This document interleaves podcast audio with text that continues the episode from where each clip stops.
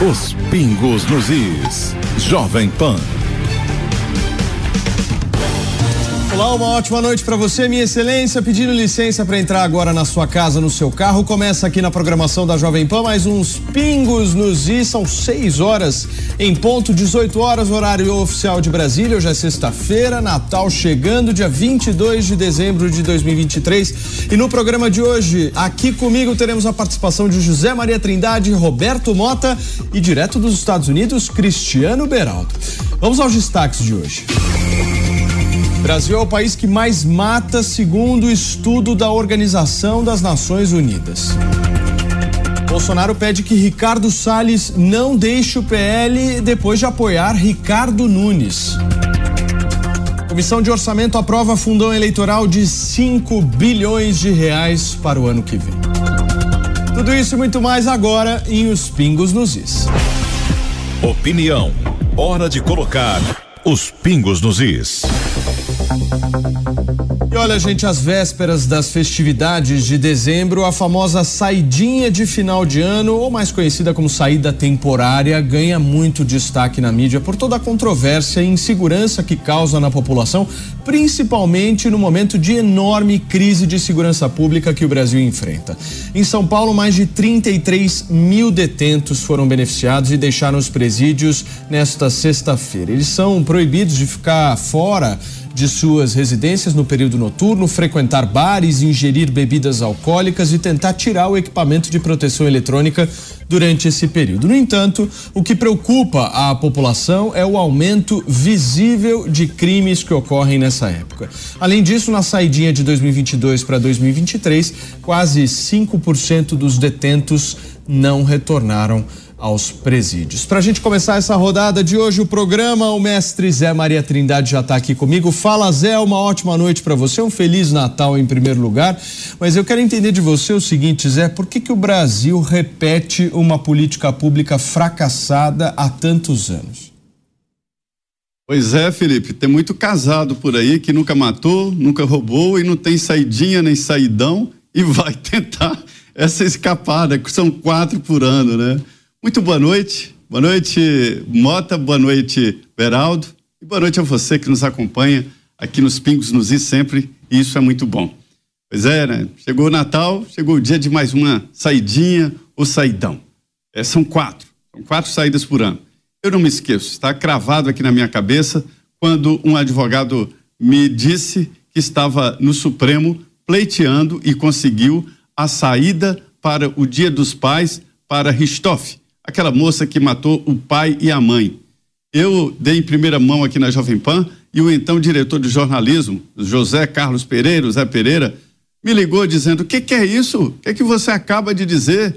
Tão nervoso que eu falei: Zé, não fui eu que inventei essa história. Isso está na lei de execuções penais. E é verdade. Os presos que atingem esta situação têm, têm o direito. O juiz da vara de execuções penais é que vai avaliar se houve bom comportamento, se ele atingiu o mínimo necessário e se está no semiaberto. O raciocínio é lógico, é uma adaptação do, é, é, do detento, do preso à sociedade.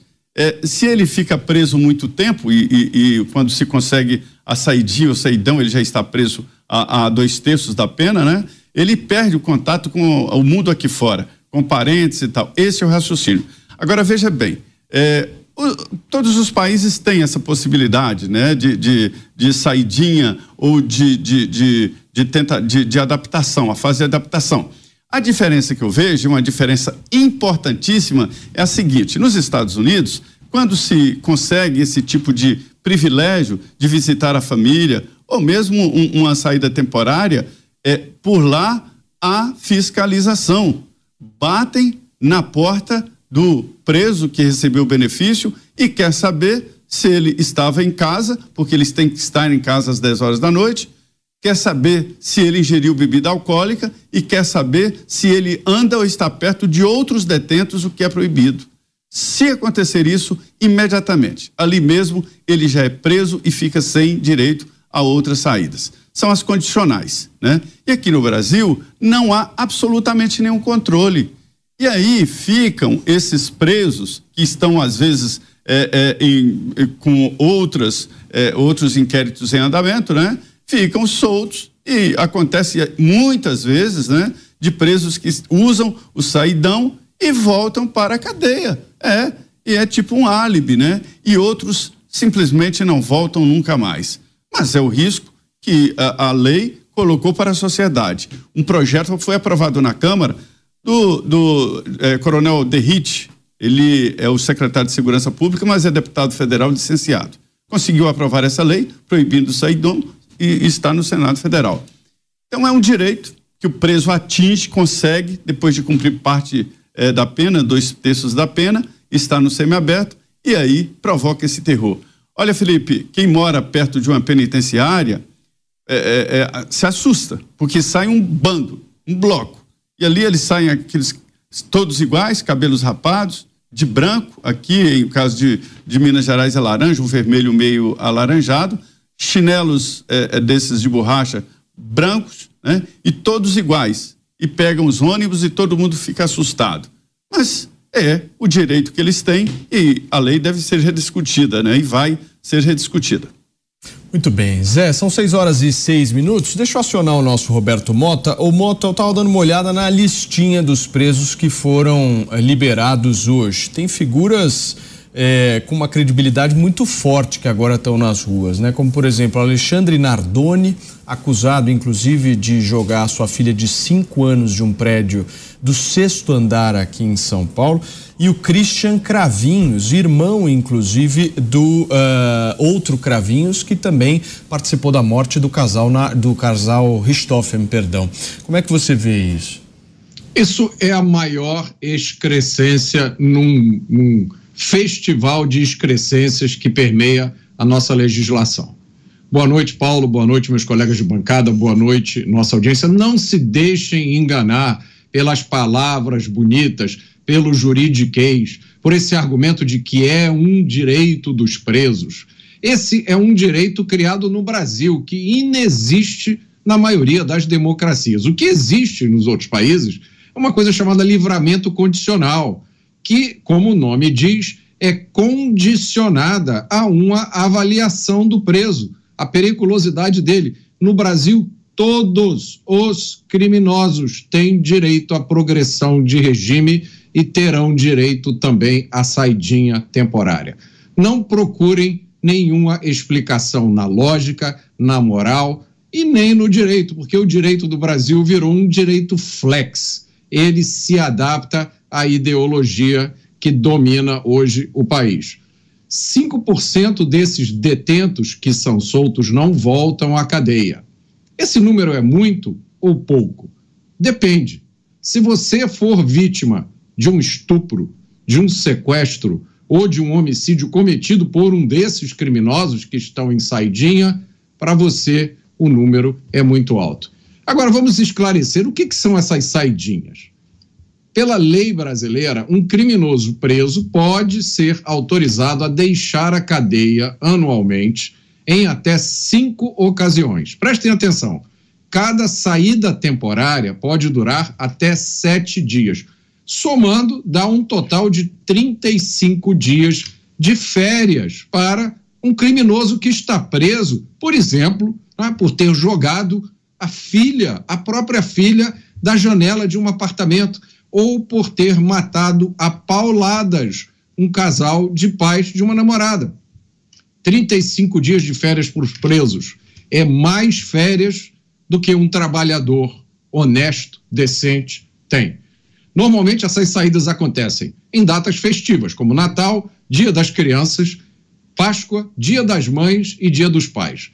Na maioria das comunidades, essas saidinhas transformam essas épocas festivas em épocas de medo e perigo.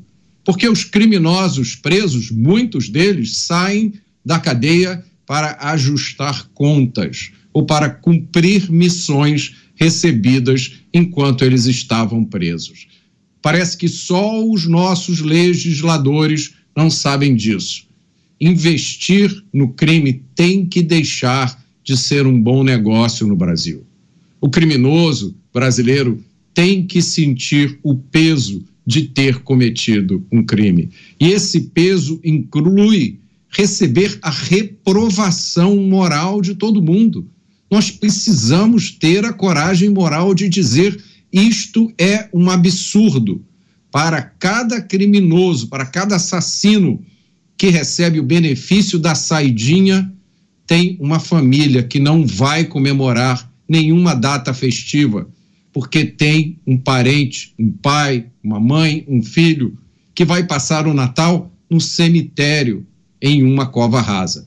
A gente precisa ter a coragem de dizer isso. O Mota, o argumento é, defensor dessa medida é o argumento da ressocialização, né? Eles utilizam muito essa questão da ressocialização como um parâmetro para dizer, olha, todos merecem uma oportunidade.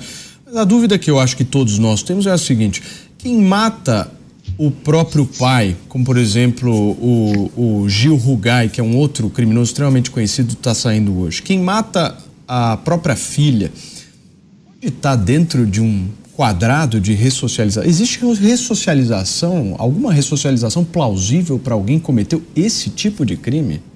Não, é evidente que não, Paulo. Quem cometeu esse tipo de crime tem uma deformação moral, que em alguns casos pode envolver até uma psicopatia que está fora do alcance de qualquer sonho ideológico. Porque é isso que essa história de ressocialização é. É um sonho ideológico. Quando você olha as estatísticas no mundo inteiro, a maioria dos criminosos violentos, a maioria dos criminosos que cometem um, dois, três crimes, eles têm a vida no crime e eles retornam para o crime. O índice de reincidência criminal ultrapassa 60% na maioria dos países. No Brasil, não existem estatísticas muito confiáveis, mas aquelas que a gente tem, especialmente vindas do trabalho da polícia, é, indicam que a, a reincidência criminal aqui supera 80%.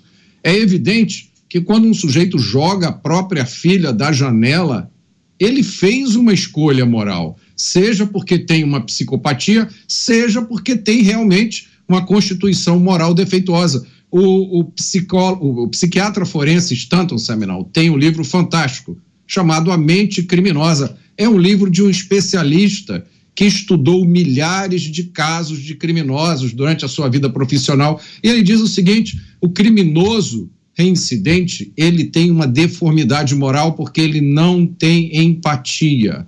Ele não consegue se colocar no lugar do outro. Então ele vai usar da violência para conseguir dinheiro, para conseguir sexo, para conseguir status. Ele não tem nenhum problema em fazer isso. Se você trata esse criminoso como um pobre coitado, se você dá a ele uma chance atrás da outra para cometer novos crimes, é isso é, que o, o, o, secretário de Segurança de São Paulo mostrou.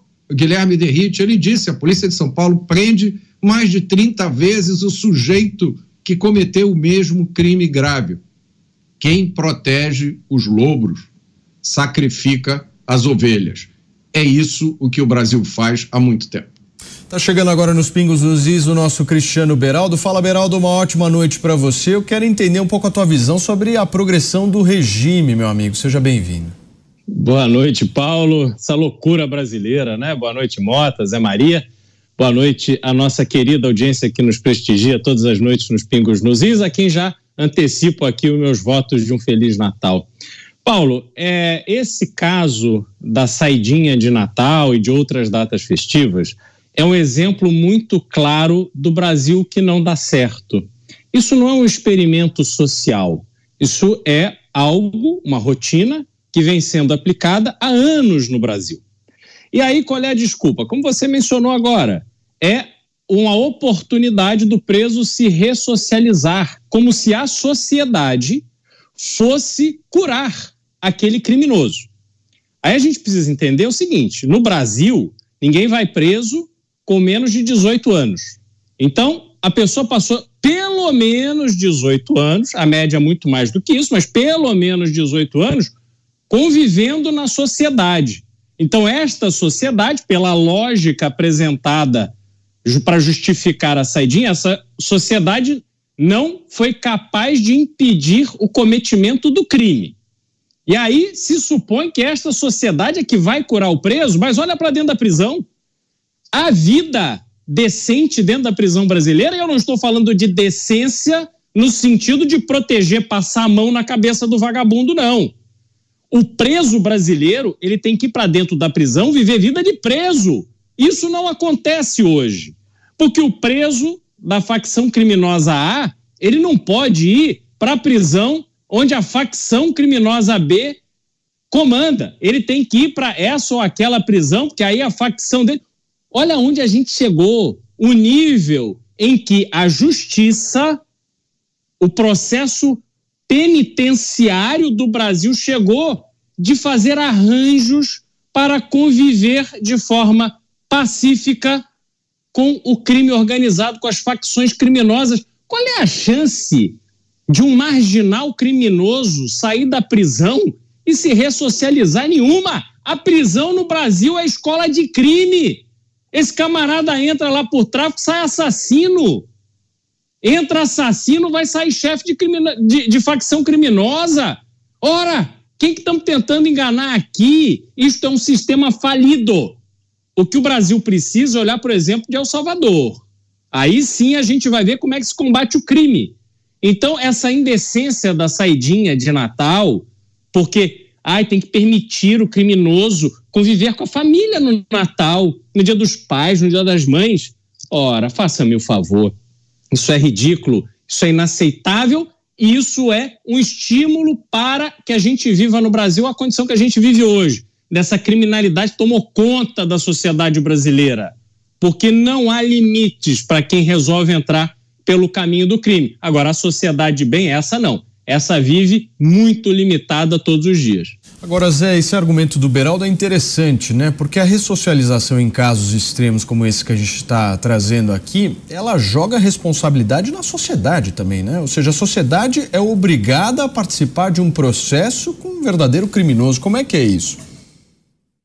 Pois é, Paulo, recentemente o Mota falou aqui sobre é, a, a, novidade, é uma novidade do uso da psiquiatria né, na, na, na na, na lei penal e no, no, nos processos, né, nos processos penais. É, eu entendo que em casos assim, um laudo psiquiátrico deve ser feito e independente de cumprir pena ou não, é, ele não seria solto. Por exemplo, nós temos o caso da facada contra o presidente Jair Bolsonaro, que na época da condenação do Adélio Bispo, dizendo que ele era é, é ele, é, é, inimputável, ou seja, ele não sabia o que estava fazendo, muita gente criticou. Mas veja bem que loucura que é a, a, a lei penal brasileira. Se ele tivesse sido condenado, já estava nas ruas. E ele não foi condenado, ele foi considerado inimputável, mas continua detido em, não é uma prisão, mas é como se fosse, né? No Instituto é, Psiquiátrico e vai ficar lá até os psiquiatras entenderem de que ele não representa perigo para a sociedade. Mas os últimos laudos apontam que ele continua com, com, é, é, com mania de perseguição e diz que tem recebeu é, é de Deus um, um pedido para eliminar outras pessoas e ele continua, ele só continua na cadeia por isso, senão seria tentativa de homicídio e ele estaria nas ruas. Veja bem, eu defendo, você falou em progressão, sou contra a progressão. Quando vem aqui pedindo o Congresso Nacional para aumentar penas, eu fico, não precisava é só o seguinte: foi condenado a 10 anos, fica 10 anos na cadeia. Se 10 anos e um dia, fica 10 anos e um dia na cadeia. Mas não, tem as progressões que você citou agora há pouco. A progressão já está na condenação, quando a sentença diz 10 anos em regime inicialmente fechado. Aí depois, dependendo evidentemente da condenação e do crime, ele vai para o semiaberto e para o aberto. Continua condenado em situação diferente, né? É, regime fechado, semiaberto e aberto. No caso das saidinhas, e não é uma defesa, é apenas uma explicação, nem todo preso tem direito a saidinha, nem saidão, nem nada. Para chegar a tal saidinha, é preciso, em primeiro lugar, estar no regime semiaberto. Regime fechado não tem saidinha. É, ele tem que ter cumprido um sexto da pena, pelo menos, no regime semiaberto e tem que ter bom comportamento. Aí o diretor do presídio é que dá a tal saidinha. E isto é uma indecência porque todos é, acham esquisito e é esquisito. Né? É esquisito. O que é preciso é mudar essa lei e por isso foi aprovado o, o projeto do capitão Derrite, que fez um bom trabalho aqui na área de segurança pública e está na Secretaria de Segurança Pública de São Paulo. É, uma vez, Paulo, eu escutei é, de um advogado aqui muito importante, criminalista, dizendo o seguinte, eu questionando algumas decisões, algumas sentenças, né? como, por exemplo, 17 anos de cadeia para a, aqueles que destruíram os prédios do Congresso Nacional, Supremo e Palácio. Devem ser punidos, sim, mas 17 anos de prisão né? e uma execução penal feita pelo Supremo, porque a condenação é lá. Então, assim, ele me respondeu: se você for procurar lógica na legislação penal, você vai ficar desorientado e louco. Mas não é possível, tem que ter lógica. A lógica é a história da, da pena, e do crime e sentença. É preciso ter essa lógica que a legislação brasileira não tem. Agora, Mota, esse projeto que o Zé citou está travado no Senado. Eu quero saber por quê, meu amigo. Eu também, Paulo. Eu também gostaria de saber por quê. Eu tenho uma desconfiança, né? Eu só vou dizer aqui, né, coloquei como uma desconfiança, não é uma certeza, mas a gente sabe que existe um lobby dentro do Congresso Nacional muito poderoso, que ele, esse lobby é acionado toda vez que se fala em endurecimento da legislação penal ou em tirar qualquer um desses entre aspas, por favor, direitos né, que os criminosos brasileiros têm e os inúmeros benefícios dos quais eles usufruem. Esse lobby é composto por inúmeras organizações não governamentais com nomes fofos. E aqui fica um alerta: quanto mais fofo o nome da ONG, mais ativista ela é na defesa dos direitos dos criminosos. A gente teve há pouco tempo um episódio, né, ficou famoso no Brasil inteiro, de uma pessoa ligada a uma dessas ONGs, com também relacionamentos dentro do crime organizado, que teve um acesso fabuloso e público às mais altas autoridades do Estado brasileiro. É, esse foi um caso que se tornou público, mas a gente pode imaginar que existam outros casos que não se tornam públicos. Uma observação: essa história de preso com bom comportamento Olha, todos os presos brasileiros, todos os criminosos que tenham cometido todos os é, tipos de crime, eventualmente terão direito à saída temporária, porque a todos os criminosos brasileiros têm direito à progressão de regime sem exceção. No Brasil não existe prisão perpétua. Já houve um tempo em que criminosos hediondos não tinham direito à progressão de regime, por causa de uma lei aprovada no Congresso Nacional essa lei caiu por uma decisão judicial. Então, hoje, todos os criminosos, inclusive os hediondos, têm direito à progressão de regime.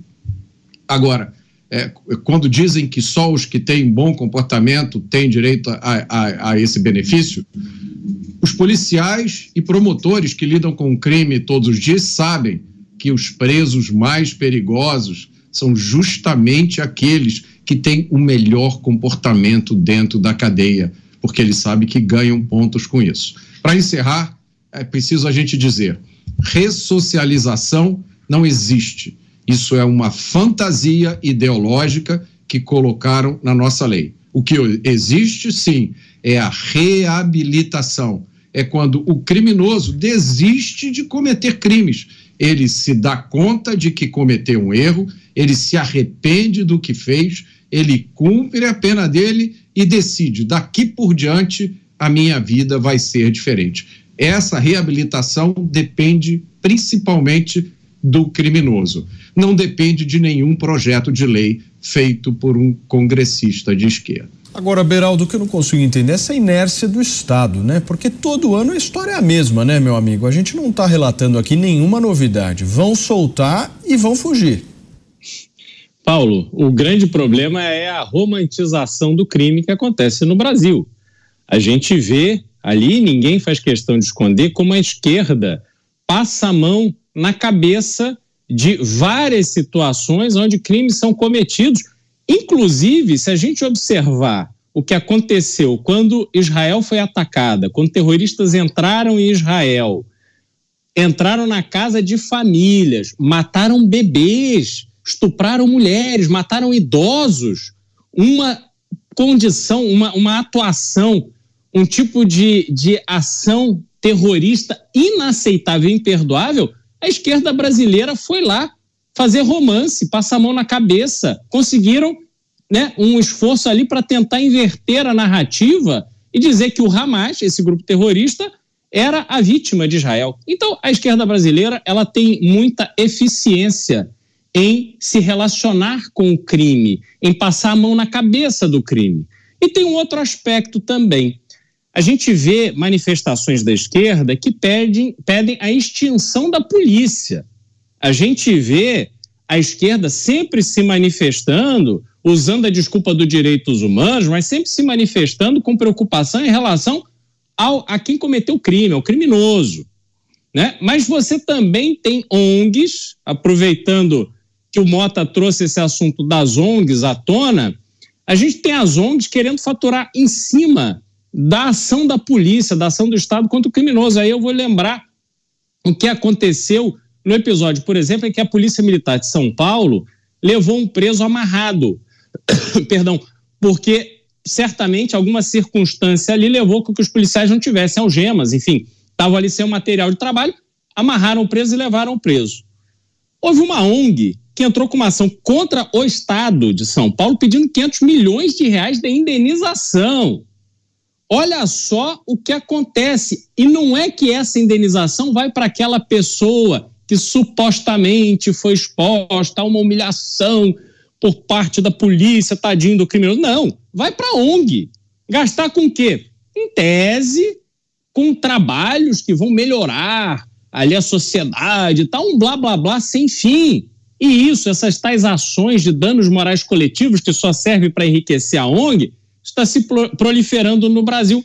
Então, o processo todo de lida entre o poder público e a criminalidade está completamente deturpado em razão da ação direta da esquerda brasileira.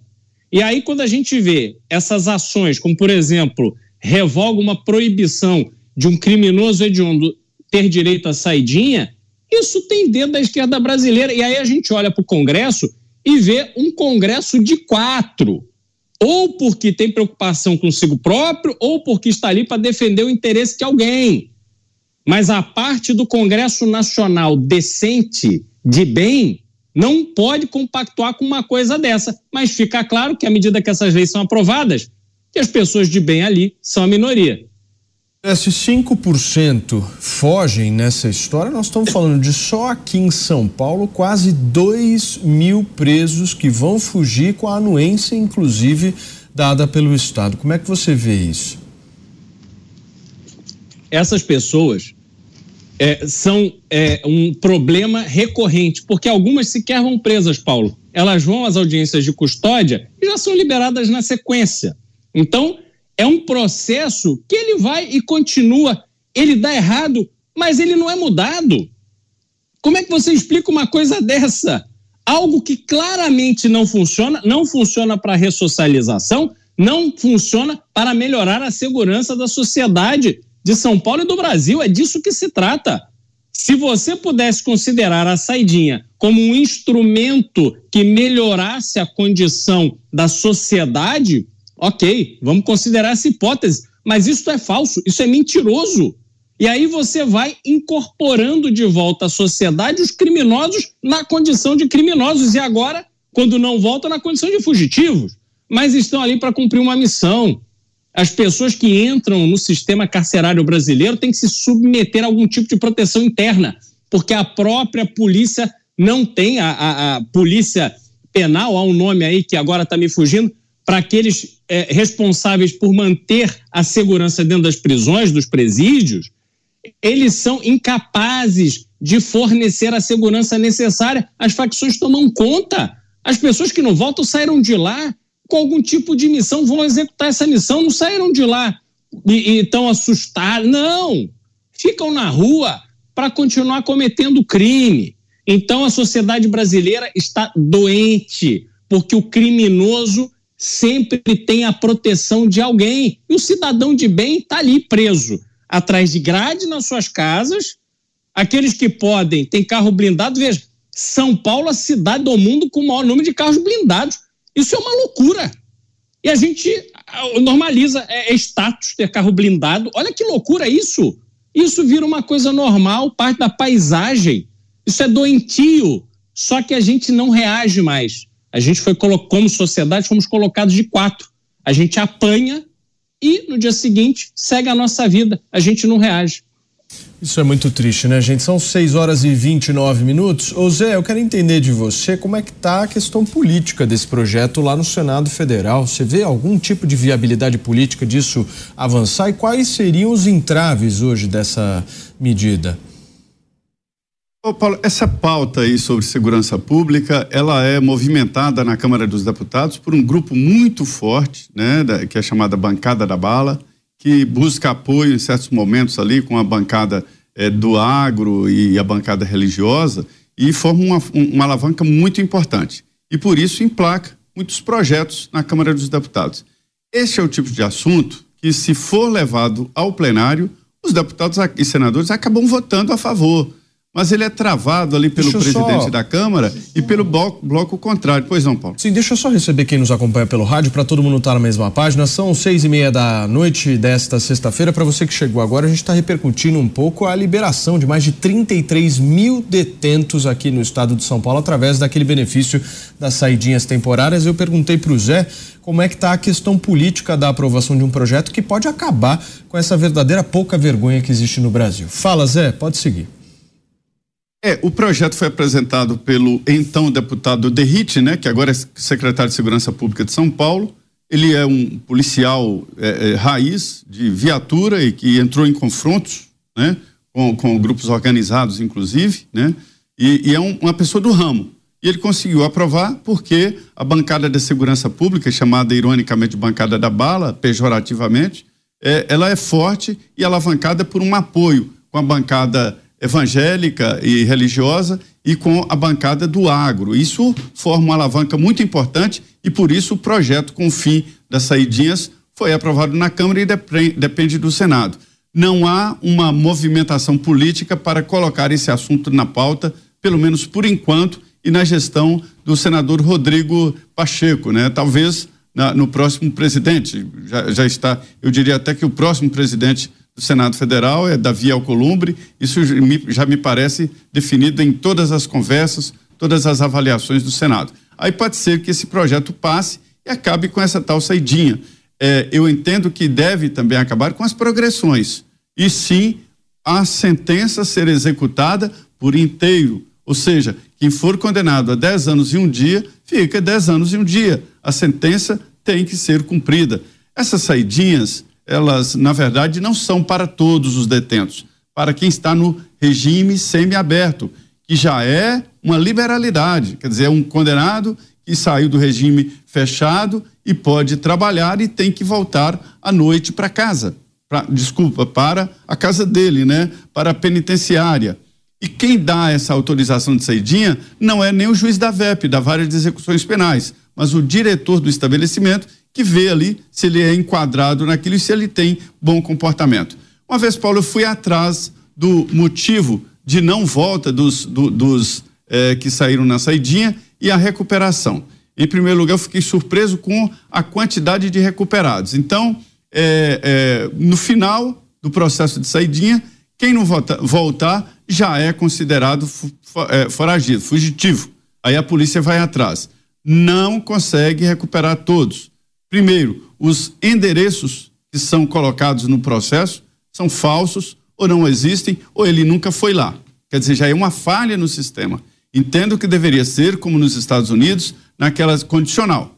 O preso sai e um agente liga do fixo para a casa do, do, da pessoa, do sentenciado, ou vai pessoalmente verificar se ele não bebeu e se ele está realmente lá. Não existe nenhuma fiscalização. E quem é a vítima? A sociedade. E, alguns casos, essas pessoas que não voltam estão sendo ameaçados na prisão, é o que o Beraldo falou. Ele está ameaçado, ele vai morrer se ele voltar. Aí ele foge, aproveita a saidinha em prejuízo dele, porque quem chega na saidinha já está no semiaberto pronto para voltar à, liberdade, para se ter uma ideia. Então, o sistema está podre e nós estamos vivendo, sim, uma epidemia de, de criminalidade, uma epidemia de segurança pública precisa de um plano nacional e de uma atenção máxima para esse setor. Sem ele, nenhum outro setor funciona, nem o setor econômico. Ninguém investe, ninguém monta nada em local inseguro. O Mota, os números são impressionantes, né? São 33 mil aqui em São Paulo, mas tem mais de 2 mil sendo liberados em Santa Catarina, tem também eh, no Piauí, tem em Minas Gerais, no Rio de Janeiro. Ou seja, se a gente pegar o mapa do Brasil, a gente vai ter quantidades que vão deixar a gente em verdadeiro pânico, meu amigo. Os números são aterrorizantes, Paulo. Se você ainda não leu o meu livro, A Construção da Maldade, eu sugiro muita gente larga o livro no meio porque fica apavorado. Mas eu digo, olha, leia o livro todo porque no final tem uma boa notícia.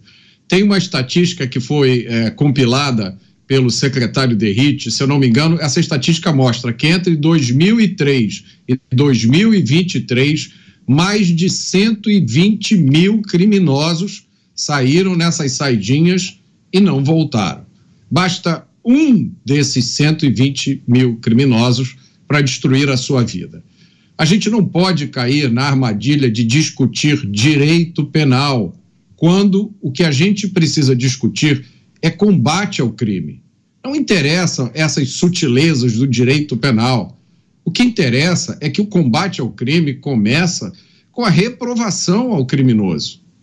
Uma sociedade que não consegue chamar o bandido de bandido, que chama de suspeito, de adolescente, de jovem, uma sociedade como essa não vai conseguir ter uma lei que trate o criminoso como criminoso.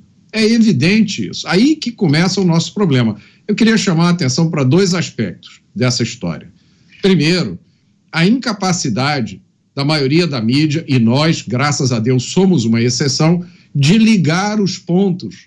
Você vê no mesmo, na mesma matéria, no mesmo programa, uma matéria falando sobre um homicídio bárbaro, violento, é, falando sobre uma violência cometida contra uma mulher, e aí uma matéria seguinte falando de uma forma bastante fofa das saidinhas, né, mostrando como é bacana, porque faz parte do processo da ressocialização. As pessoas não conseguem juntar as duas coisas, não conseguem perceber que essa maré sem fim de violência tem a ver com a incapacidade de punir e de neutralizar os criminosos. O segundo aspecto é a ideologia. Nós vamos voltar a isso com frequência. Eu vou dar só um exemplo. Em 2003, criaram o tal Estatuto do Desarmamento, para desarmar o cidadão de bem, dizendo que isso ia ajudar no combate à violência. Né? Não se trata de violência, a gente está falando aqui de crime. Mas tudo bem. Muito bem. Em, no, em dois, esse Estatuto do Desarmamento foi promulgado em 2003. Em 2004, o Brasil teve 49 mil homicídios, no primeiro ano de vigência do Estatuto do Desarmamento. Em 2017, o Brasil já tinha pulado para 65 mil homicídios. Ou seja, promulgaram o Estatuto do Desarmamento e os homicídios continuaram crescendo de forma assustadora. Quando você apresenta esses dados para a turma da esquerda, você sabe qual é o argumento que eles usam? Ah, mas se não houvesse o estatuto, os homicídios teriam crescido ainda mais. A discussão não é séria.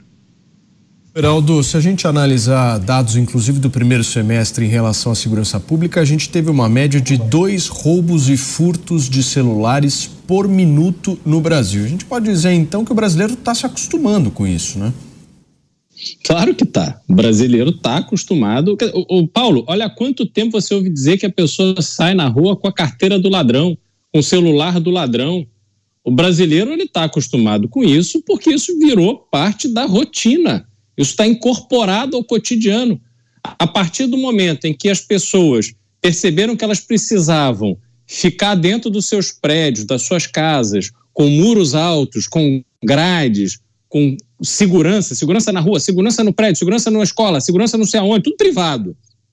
Então você paga os seus impostos para ter segurança a partir do poder público, o poder público não te oferece, e ao invés de você se revoltar com isso, de você mudar o seu comportamento eleitoral, a sociedade mudar o seu comportamento eleitoral, o que a gente viu acontecer no Brasil é que as pessoas foram se protegendo, se puderem, da forma que puderem, e o comportamento eleitoral continuou o mesmo, como se não fosse responsabilidade daquelas pessoas eleitas cuidar da segurança das pessoas, como se a violência que está na rua fosse uma fatalidade, uma coisa do cotidiano. Né? Eles não, não, não há associação de que, bom, o governo incompetente não gera riqueza, não gera prosperidade, não gera emprego, isso aumenta a criminalidade. Ou o criminoso que vai preso não é recuperado. Ele, cada vez mais, por leis aprovadas pelo Congresso Nacional, ele tem benefícios que permitem valer a pena no Brasil cometer o crime. Então, nós temos uma completa deturpação do processo. E é interessante, Paulo, a gente aproveitar esse momento de final de ano, onde a gente está discutindo esta aberração, e lembrar também da questão que se soma a essa saidinha, que é a questão do indulto.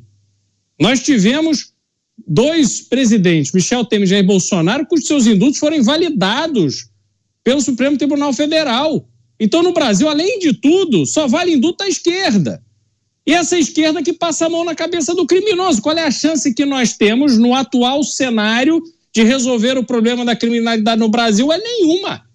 A criminalidade continuará a ganhar corpo. Não é à toa que o PCC se tornou uma referência mundial de organização criminosa. Não é à toa que o Hamas tem conexões no Brasil através do PCC. A nossa tecnologia para o crime está sendo exportada.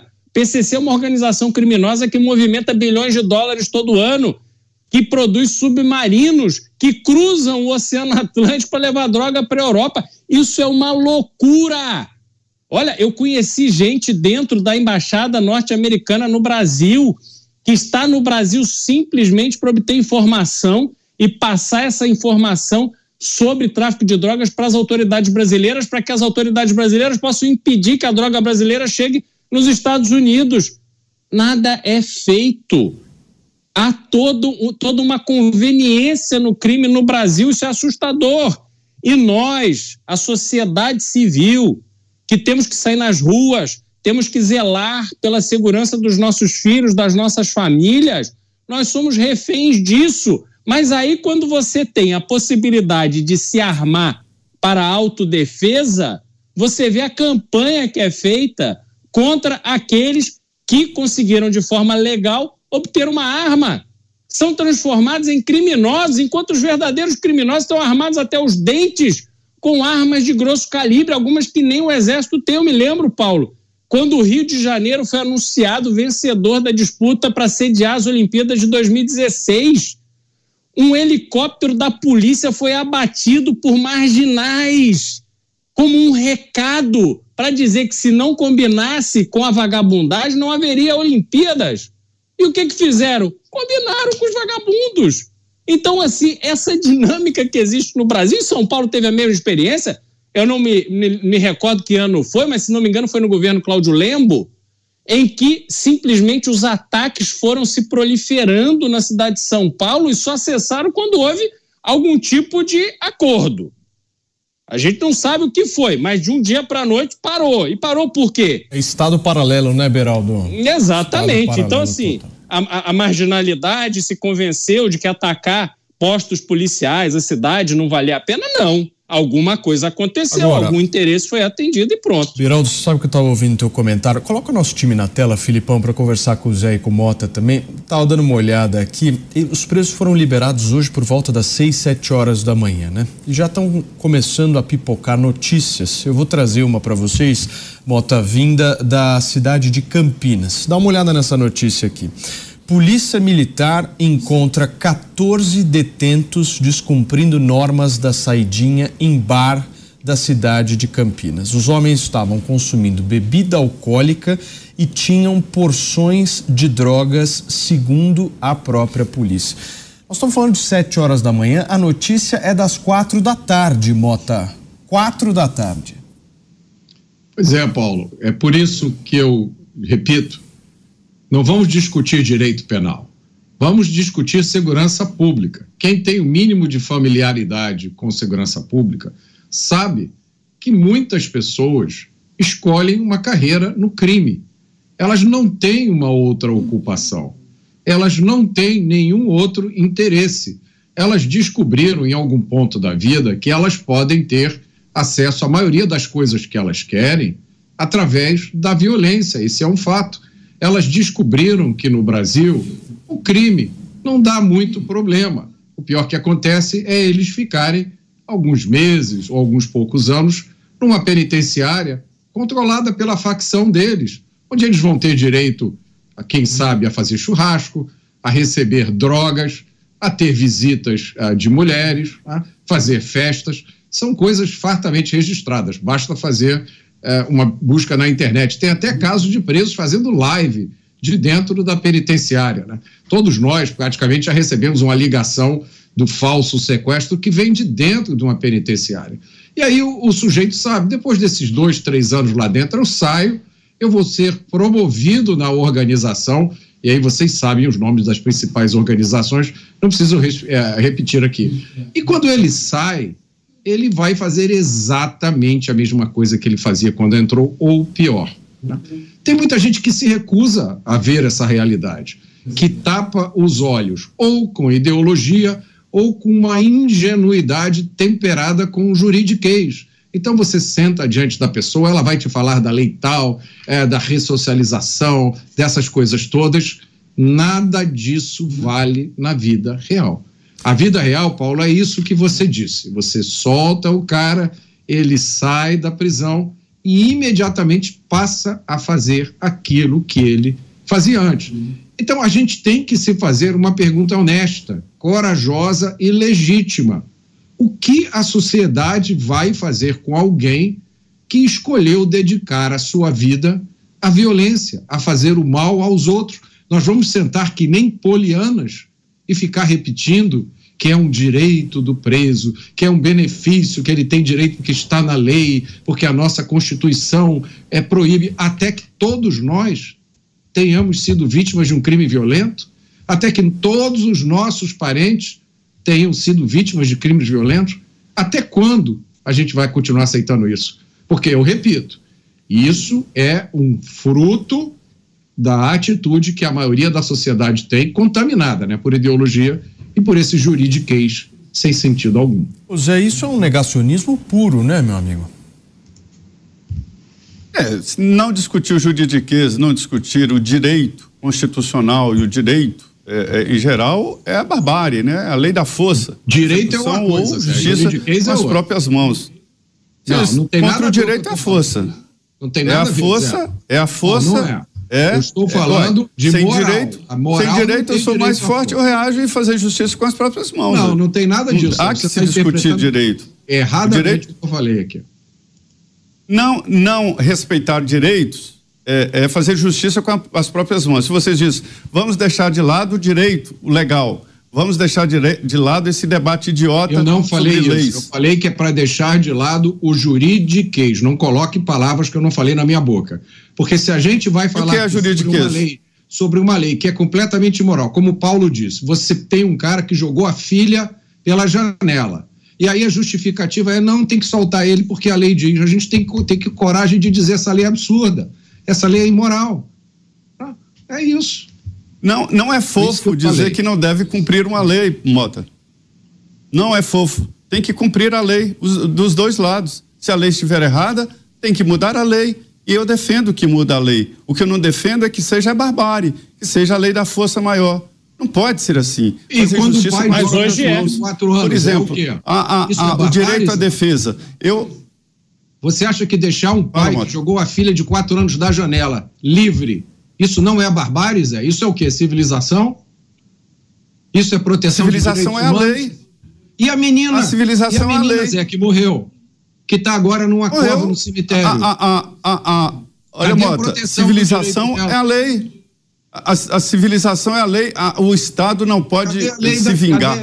Eu acho que o, o cidadão tem o direito de se vingar mas usar o Estado, usar a força do Estado para vingar alguém, essa sede de vingança que todos têm, eu tenho, você tem e todos não, têm. Eu não estou mas é preciso vingança, ter uma lei. Não há como você não ter lei. E é preciso seguir a lei. O, e pronto. Zé, não há outro Zé, caminho. Sem a lei é barbárie.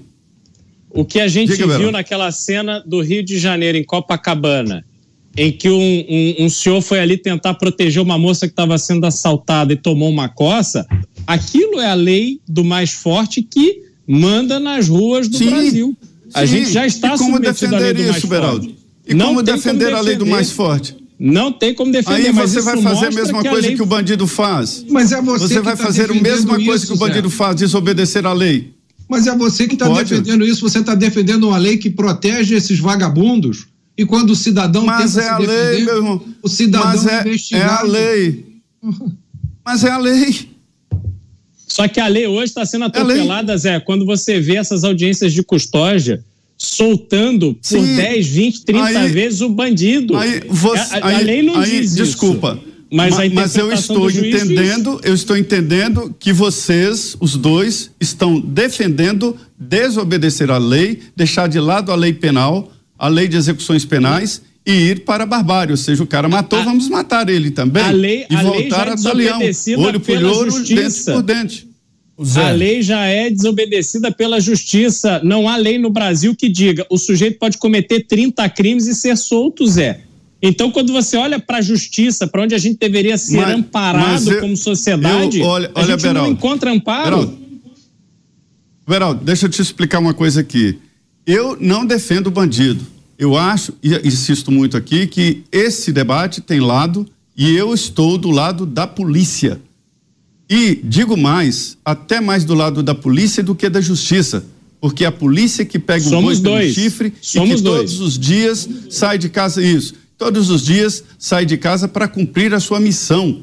Né? E aquela missão impregnada nele. O policial é impregnado por essa missão. Eu é, é, conheço aqui histórias de parlamentares que tiveram que vir para Brasília, não vou citar nomes, porque estão ameaçados pelo crime organizado e porque eles mataram líderes do crime organizado. Esses são os policiais, até mais fortes do que a própria justiça. Mas é preciso seguir as leis. Faça um movimento, eu defendo, não acho uma lei boa, de jeito nenhum. Não é possível que uma pessoa mate alguém e fique tão pouco tempo na cadeia. Não é possível que alguém seja condenado num júri popular e que saia dali livre e se encontre no mesmo ônibus com testemunhas, com jurados e com familiares do, da vítima. ao Congresso, Isso né, não Zé? é legal, isso não é possível, mas é a lei. O que eu defendo, o que eu estou tentando te dizer é o seguinte, nós temos que defender a mudança da lei, não fazer um discurso, não vamos cumprir a lei. Não é Mas, possível Zé, isso. A lei a tem lei... que ser cumprida. Eu ô, sou Zé... conservador, eu sou legalista. Eu também sou legalista. E aí a minha frustração. Porque quando eu vejo, vamos supor um caso hipotético, alguém é condenado por corrupção, condenado na primeira instância, processo vai à segunda instância, processo vai para Brasília, as condenações são todas confirmadas, sujeito condenado é preso. Aí passa o tempo, alguém diz assim, dentro do judiciário: olha, eu acho que aquele lugar onde ele foi julgado na primeira instância não era adequado. Então ele pode sair da prisão e a vida dele fica zerada. Isso é justiça? Isso é seguir a lei? Porque se você foi condenado em três instâncias, como é que você é absolvido ou você é liberado dessas Beraldo, acusações. Beraldo, a lei ô, não Beraldo, prevê isso, Zé. Beraldo, só, um, só um me dá um minuto, Zé. Não faça, só me dá um minuto, senhores. Sim. Só um minuto, eu preciso só fazer um rápido break para você que está no rádio. A gente já volta aqui na Jovem Pan, são 6 horas e 53 minutos. Pode seguir, Zé.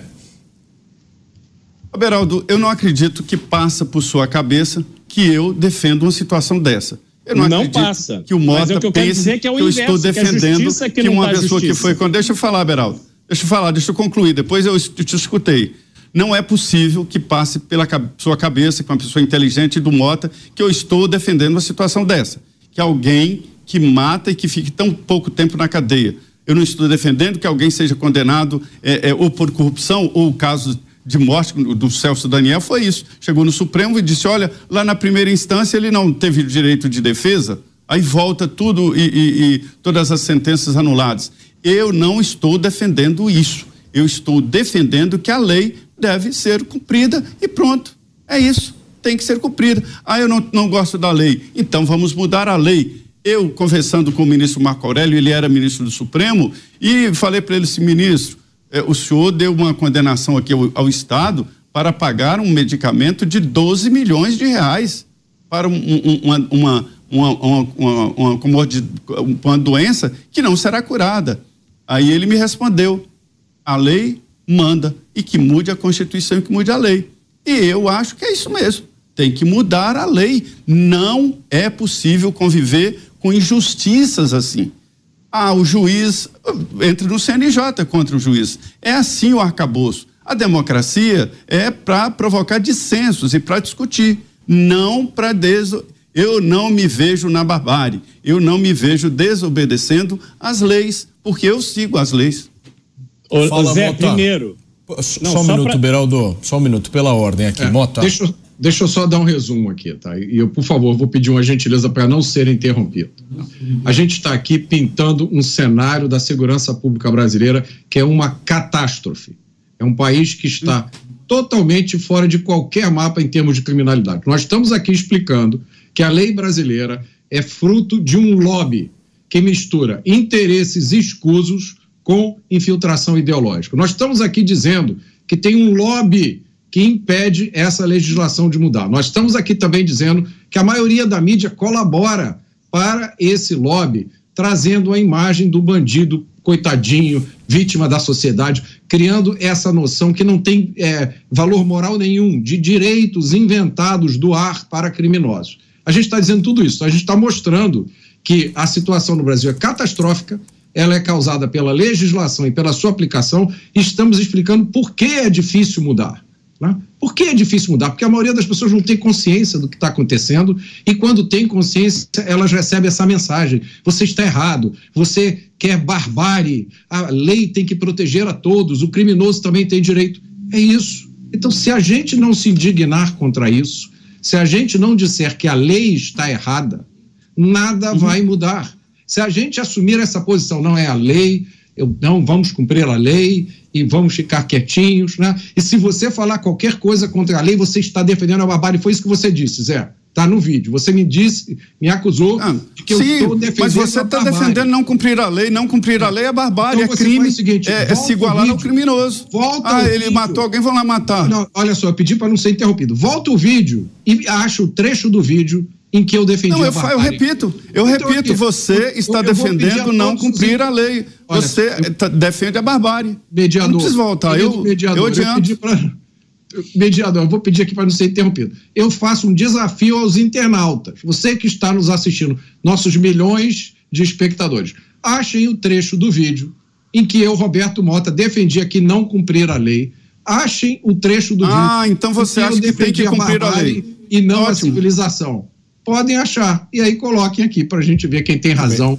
Nesse Deixa debate. eu receber quem nos acompanha pelo rádio. Agora são 6 horas e 57 minutos. A gente está repercutindo um pouco sobre a situação do Código Penal brasileiro, dentre outras questões, como por exemplo a saidinha temporária. Beraldo, na fila agora é você. Não, Zé, primeiro, eu só quero registrar aqui de público que em nenhum momento eu percebi na sua fala que você está do lado dos vagabundos. Eu tenho plena consciência de que você está defendendo a sociedade e o cumprimento das leis, que é exatamente o que eu estou defendendo. A diferença entre nossas opiniões é que, para mim, quem não cumpre a lei é o processo judicial que deveria dar à sociedade, aquele que apela à justiça para ter o seu direito restaurado ou preservado, ou a condenação daquele que o ofendeu, matou sua família, o roubou, etc. Porque este processo é que é deturpado. Quando você vê essa série de interpretações que permitem que um criminoso recorrente saia na audiência de custódia, que um criminoso que tem todas as provas mostrando que ele cometeu crime, seja de corrupção, seja de assassinato, de estupro, etc.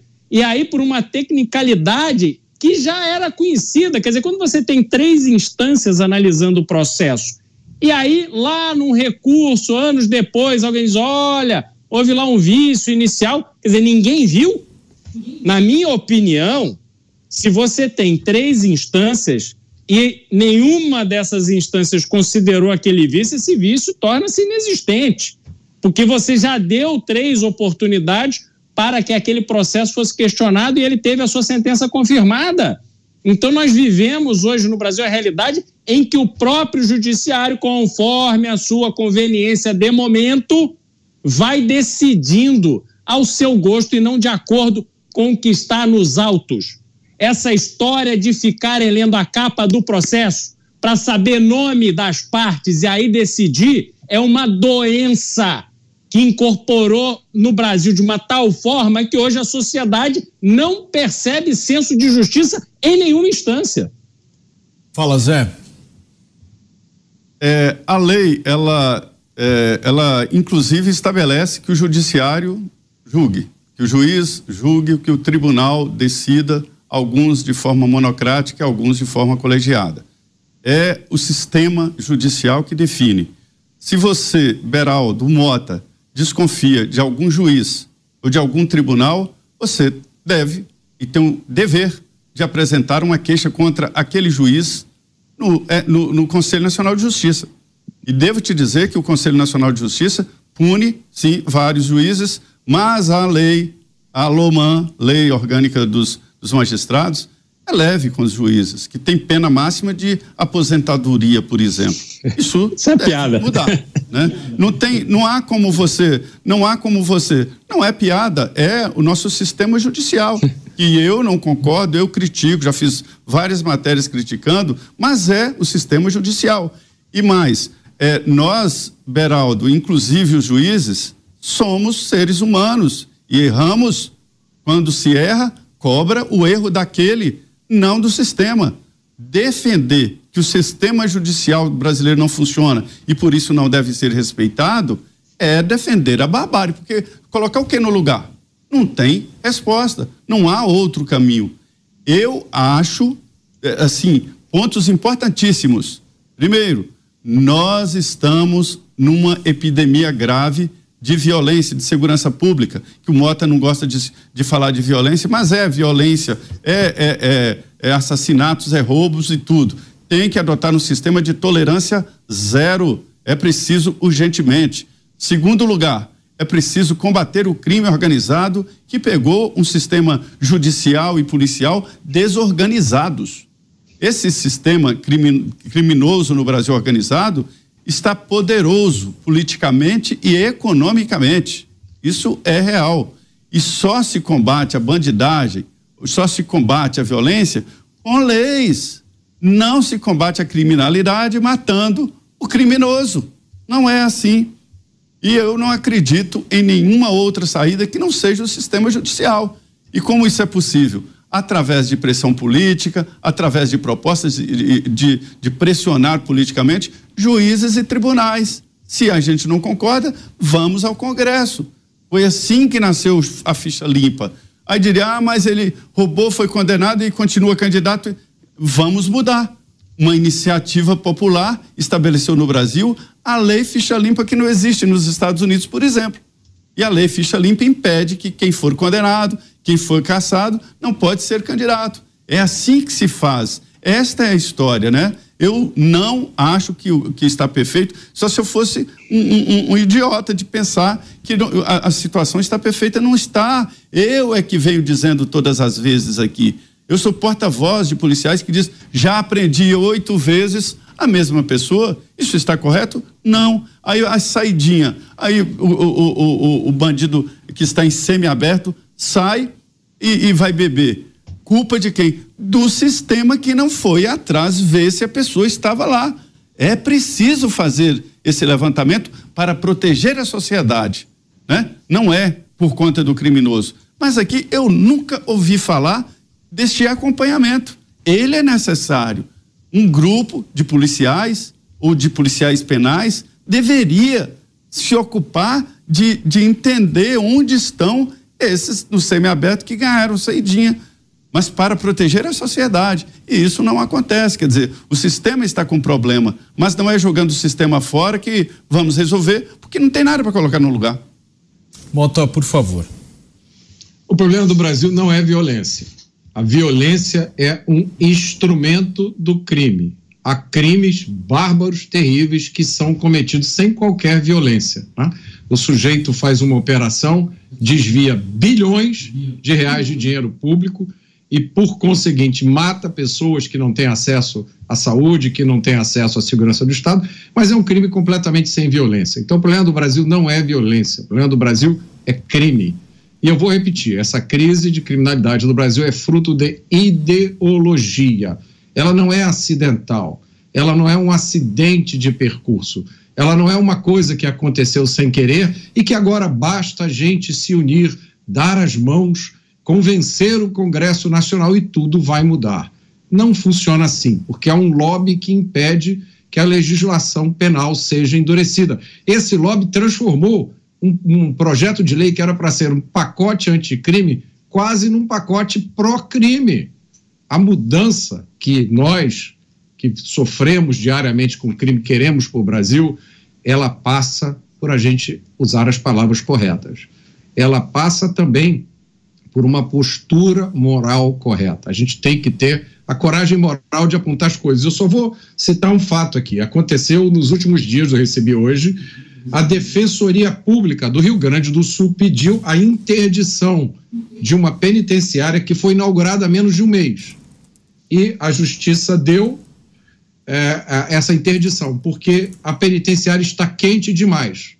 Então, a Justiça deu um prazo de 72 horas ao Estado para que adote providência. Eu pergunto para vocês, respondam para mim: quantos milhões de brasileiros estão neste momento vivendo em uma casa que está quente demais, em um barraco que está quente demais. Quanto tempo a defensoria pediu para que o, governo, para que o Estado brasileiro resolvesse esse problema de calor nas casas dos trabalhadores honestos? No entanto, uma penitenciária recém-inaugurada, é, ela foi interditada, porque está quente demais. Isso é um exemplo das coisas que eu digo aqui. Beraldo, para a gente fechar. Bom, vamos lá. Primeiro eu queria registrar que eu conheço diversos é, magistrados que são pessoas honradas e corretas. É, eu não. Claro, a gente vê os casos que tomam repercussão e são esses casos que geram repercussão que formam a percepção do brasileiro em relação ao sistema judiciário.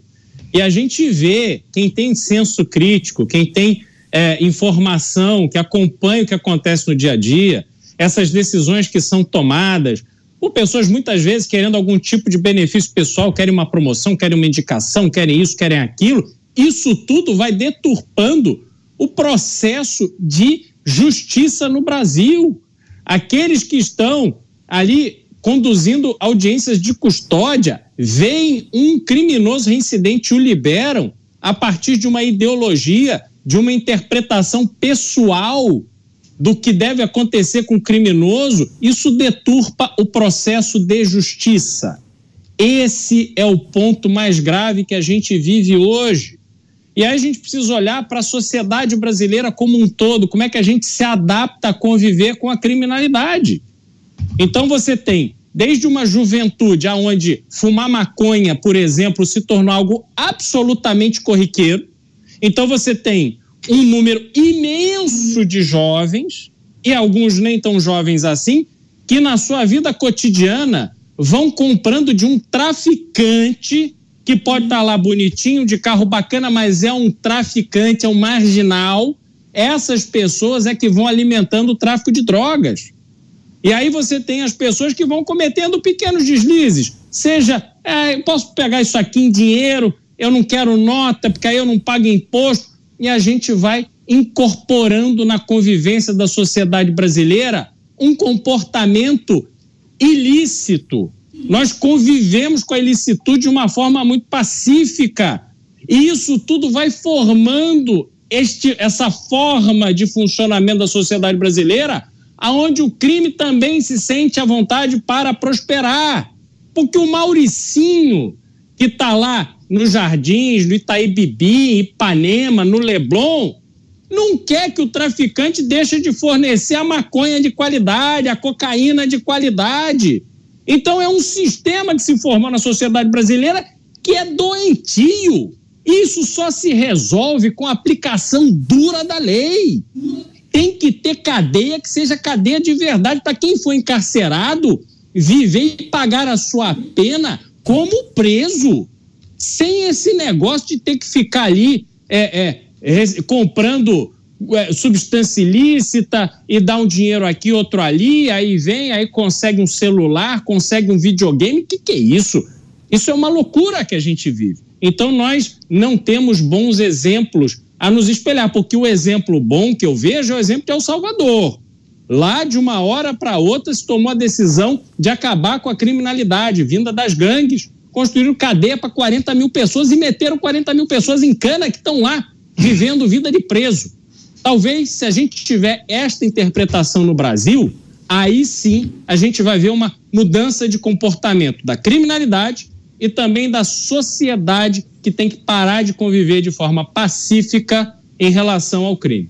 Mota, você me pediu rapidamente. Rapidinho. Primeiro, todos os juízes que eu conheço são sensacionais e alguns são heróis. Juízes, procuradores, promotores. Segundo, o maior absurdo de tudo isso que a gente falou é que essa lei, que é tão cuidadosa na proteção de criminosos violentos, ela não protegeu algumas pessoas que foram recentemente acusadas de crimes. Né? Para quem não está entendendo, basta rever aquela cena de idosos, mulheres e crianças amontoados junto com homens num ginásio em Brasília. Senhores, vamos girar um pouco o assunto aqui nos Pingos nos Is, porque a Comissão Mista de Orçamento lá do Congresso Nacional aprovou o projeto que amplia o fundão eleitoral e as emendas parlamentares em 2024. Agora, o texto deve passar por uma análise conjunta no Congresso ainda hoje, sexta-feira. Após uma disputa entre a Câmara e o Senado, o valor do fundo que financia as campanhas eleitorais foi fixado em quase 5 bilhões de reais, o que é praticamente o dobro do último pleito municipal no ano de 2020. O presidente do Congresso, o senador Rodrigo Pacheco, sugeriu um acordo para análise do destaque do Partido Novo para redução desse fundão para menos de 900 milhões de reais. Já o valor das emendas parlamentares foi fixado em 53 bilhões de reais. O Beraldo, deixa eu te ouvir sobre esse tema primeiro, meu amigo. Chega mais. Paulo, bom, vamos lá. É, a gente tem essa questão do fundão, né? A gente tem que ser realista. Uma eleição municipal no Brasil, a gente está falando em 5.600 municípios, mais ou menos. É, cada município tem pelo menos, se não me engano, 11 vereadores, por menor que seja, são pelo menos 11 vereadores. Você tem os partidos todos tentando formar chapas de vereadores, você tem os candidatos a prefeito, e aí você vai multiplicando os números. Se você fizer uma conta matemática é, simples, você vai ver que 5 bilhões para financiar essa quantidade de candidatos não é nada. É, o custo de uma campanha, por mais modesta que ela seja, ela é maior do que isso. Então, esse dinheiro não vai para, vamos dizer, promover a democracia de forma igualitária, etc. Esse dinheiro é distribuído para os partidos, aonde grandes partidos têm acesso a bilhão de reais, e aí o cacique é que decide quem vai ter acesso a dinheiro e quem não vai. E o número de pessoas que acabam tendo acesso ao fundão eleitoral é muito reduzido. Então, esse é o problema que você vê na aplicação do fundo eleitoral. O fundo eleitoral, se você tem um argumento contra o financiamento da campanha. E o brasileiro, diferente do americano, por exemplo, o brasileiro não doa para a campanha.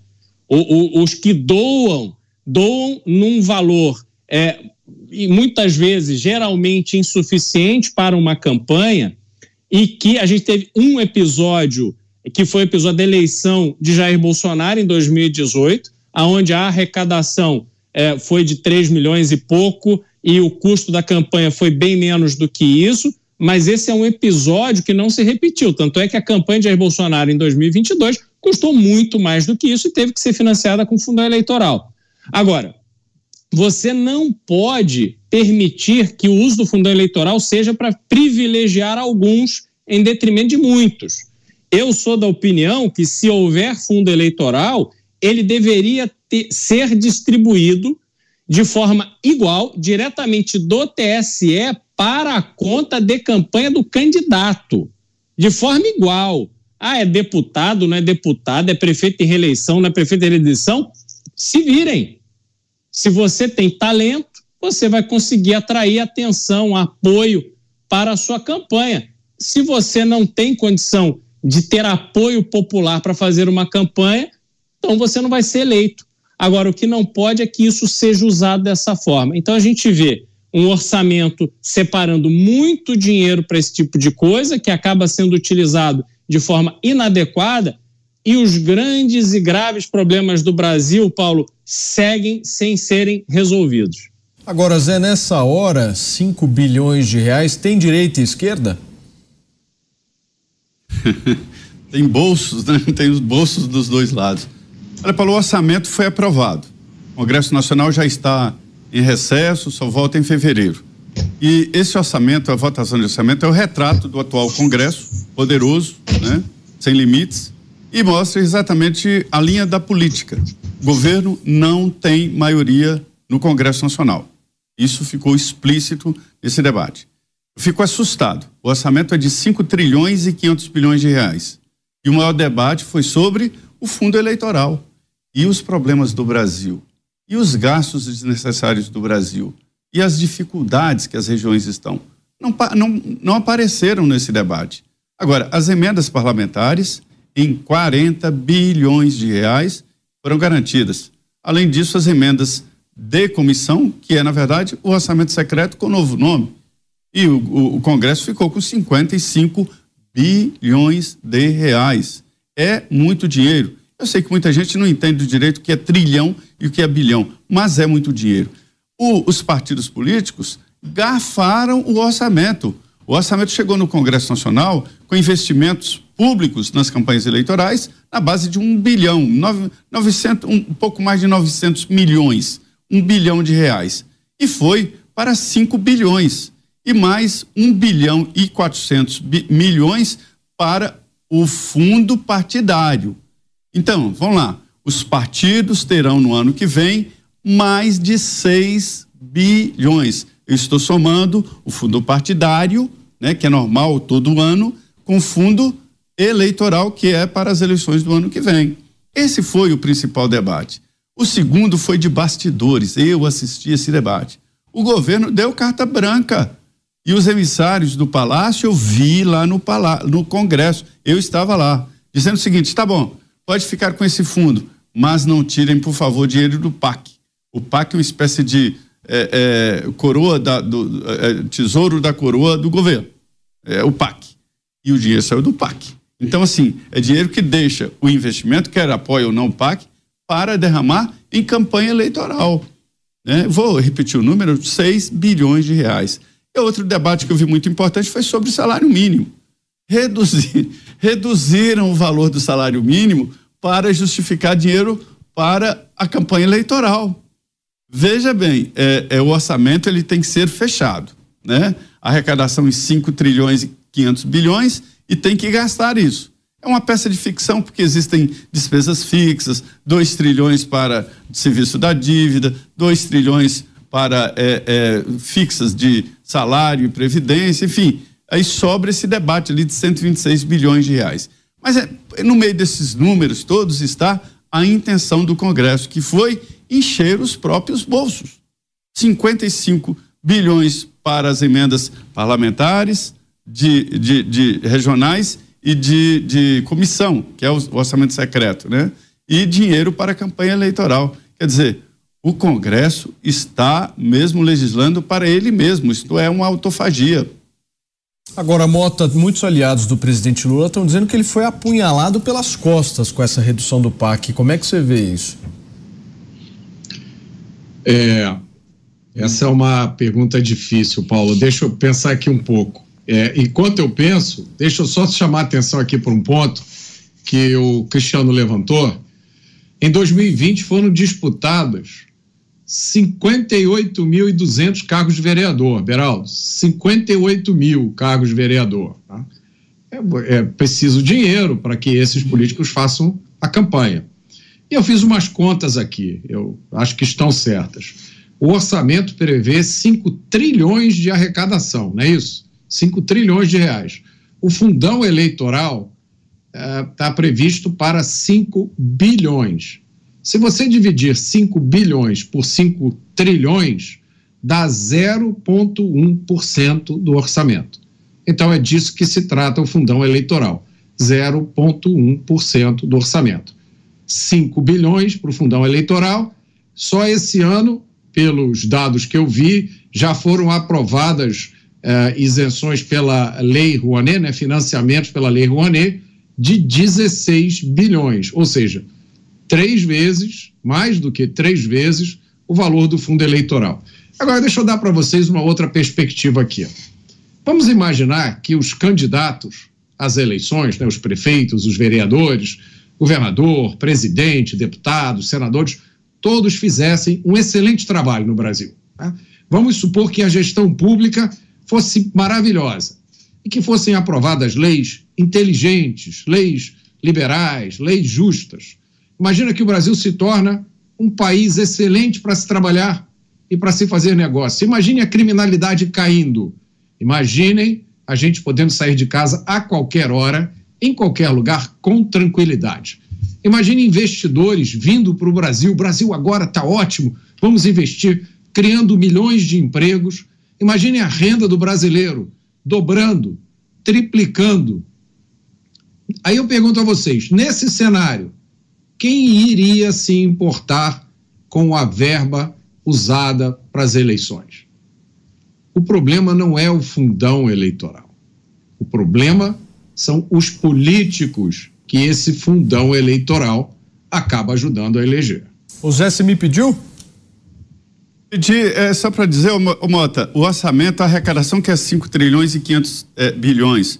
Não há como fazer essa conta. A, o, o orçamento é uma peça de ficção. Foi a, isso que eu a, falei. Mas foi isso que eu falei, Zé. 5 trilhões, não, a arrecadação. É, a conta. Não, não é, não é. O orçamento não é isso. O orçamento é 126 bilhões, que é, que é o debate das verbas discricionárias. E, e, e o, o fundão está levando 6% do orçamento. O orçamento é 126 bilhões, que é a verba discricionária. Quer falar, Maltar? É, né? Deixa eu, deixa eu só repetir o que eu falei, então, para ficar bastante claro. O valor da, total das receitas previstos. Não, mas não, previstas. não é o orçamento. Zé, o orçamento é falar, 126 discricionário. Vamos lá, Maltar. Por favor, Pô, Zé. O valor das receitas previstas é de 5 trilhões. Se vocês pegarem um fundão de 5 bilhões, dividirem pelo valor das receitas, dá 0,1%. Foi isso que eu falei. Ô Zé, o problema. Mas, mas, é que não é assim, é, é, é porque o orçamento é uma, uma, peça de ficção. Esses 5 trilhões não é o, o, orçamento que o Congresso mexe, que são as verbas discricionárias, é 126, 130 bi. Então a conta tem que ser feita em cima desses 126 bi. É isso que a briga está nisso aí. Que é o que dá para mexer, né, Zé? Fala, Beraldo. É. Não, então, Zé, o problema é que de, de da arrecadação de 5 trilhões nós só temos 2,5% para investir, para fazer o que o Brasil precisa que seja feito. Esse é o problema. Então, quando você Isso tem aí. um Estado tão pesado que ele consome 97,5% só de custeio desse Estado, nós temos um problema grave e esse problema não está sendo corrigido. Então, quando você diz assim, ah, o Lula foi apunhalado por causa do PAC, não, ele não foi apunhalado porque ele poderia tomar medidas de redução do tamanho do peso do Estado que ele não tomou. A nossa discussão aqui, a gente tem falado muito sobre isso ao longo desse ano, é que o novo governo não se mexeu para reduzir o custo da máquina pública. Ele está sempre querendo arrecadar mais, mas ele não quer abrir mão da sua do seu custo, o que é um absurdo porque esse custo é ineficiente.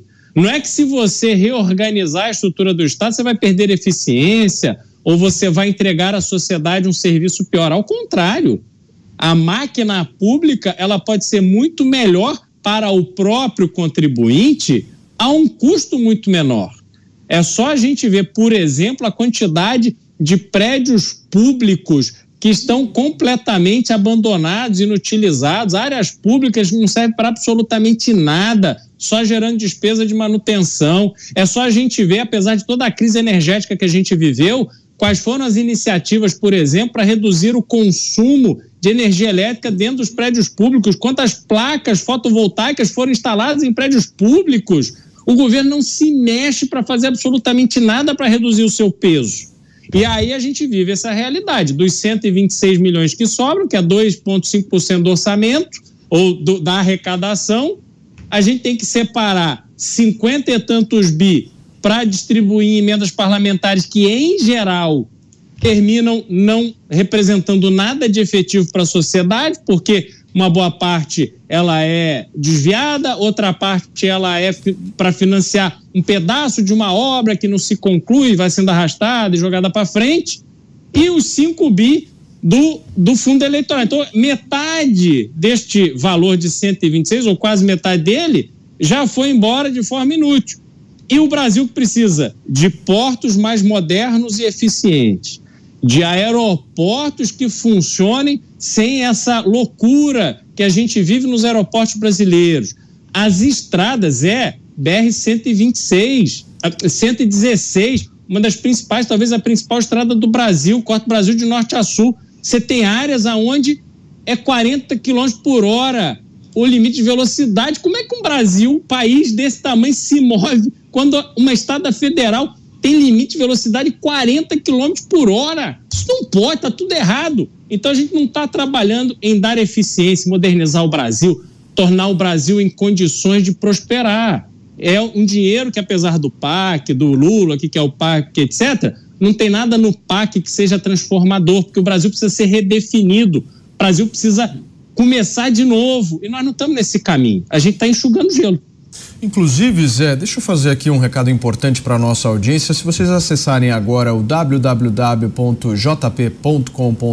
vocês vão se deparar com uma notícia que eu queria muito que você pudesse comentar, Zé, dessa crítica do Pacheco. Ele está puxando para um outro lado, né? Dizendo que, inclusive, o mais correto em relação ao fundão eleitoral seria o mesmo valor de 2020. Ele vai ser voto vencido, né? É, pois é, é, há uma tentativa de reduzir, eu acho que isso é justificativa moral.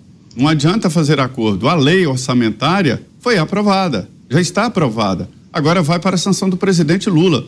Ele pode, é, é, o presidente pode vetar, porque ele mandou ao Congresso um fundo eleitoral de 900 bi.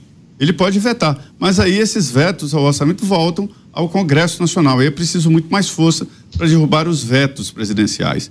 O governo está especialmente ali é, é, é, irritado com a queda no salário mínimo, mandou um salário de 1.421 e saiu do Congresso um salário mínimo de 1.412. Quando se é, é, aumenta de um lado, tem que puxar de outro. Tem, o, orçamento tem que ser fechado, né? Então, assim, tiraram do salário mínimo, tiraram do PAC, saíram mordendo para justificar os 6 bilhões de reais e esta é a realidade. Agora, sobre essa história aí de, de fazer um, um, um pacto e tal, isso é, é, é justificativa moral contar uma história aqui para vocês. É, hoje eu fiquei sabendo que existe uma grande guerra entre o Luciano Bivar e o, o, Rueda, né? Os dois são do União Brasil.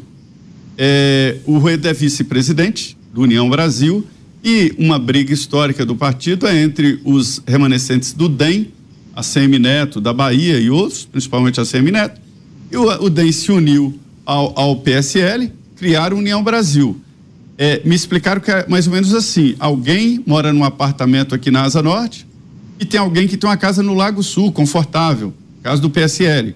Chama o Dan que mora no apartamento e fala assim: deixa esse apartamento seu e vem morar comigo aqui. E aí a gente une o orçamento, une tudo. O DEM caiu na armadilha. Chegando na casa, aí o, o, o Luciano Bivar falou: olha, o lugar que você vai dormir e morar é aquele quartinho dos fundos lá atrás da piscina. Lá é seu lugar porque o Luciano Bivar ficou com a presidência e com a relatoria.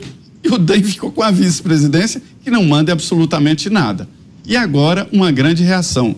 Houve a convocação de uma, um, um, uma convenção nacional do União Brasil, que muita gente chama de Desunião Brasil, e é, anteciparam para fevereiro. E aí a disputa é feia e o ACM está tentando tomar o União Brasil. Agora, senhores, esse debate todo que eu te contei aqui não é ninguém pensando no Brasil, não. É a chave do cofre. União Brasil é um partido rico. Ô Zé, e teve também uma notícia que a Câmara dos Deputados vai gastar cerca de 100 milhões de reais na reforma dos que a gente chama de apartamentos funcionais, né? Que são os locais onde os deputados moram em Brasília. Eu queria que você pudesse explicar um pouquinho para a gente, porque hoje a gente tem aí algo em torno de 200 metros quadrados por apartamento, é mais ou menos isso? Conta para a gente como é que os deputados ficam aí em Brasília. É um latifúndio Veja bem, em primeiro lugar, eu quero dizer o seguinte: é, nesse documento orçamentário está uma aberração chamada Congresso Nacional, que gasta 13 bilhões de reais. Vou repetir, Câmara e Senado, 13 bilhões. Para uma comparação, uma cidade de 500 mil habitantes, com toda a sua complexidade de segurança, pagar escola, lixo, transporte, tem um orçamento de 900 milhões. Uma cidade como São José do Rio Preto, por exemplo, deve ter, eu não tenho aqui as, mãos, mas um orçamento de um, um, bilhão e duzentos, um bilhão e trezentos milhões. O, o Congresso gasta 13 bilhões de reais. 85% disso, salários. Salários. Não é nem investimento, é salários. Pois bem, esses apartamentos funcionais são latifúndios urbanos. São apartamentos de quatro quartos com escritório, enormes, a sala enorme, né? E ele é mantido todo pela Câmara, com segurança, é, ninguém paga condomínio, e, e, todo reformado, com garagista, que é coisa antiga. Pra, eu nunca ouvi falar de prédio que tem garagista, lá tem garagista, e são prédios é, é, públicos, não são prédios da Câmara, estão cedidos pela Câmara. E eles vêm todo mobiliado, é um apartamento mobiliado, né?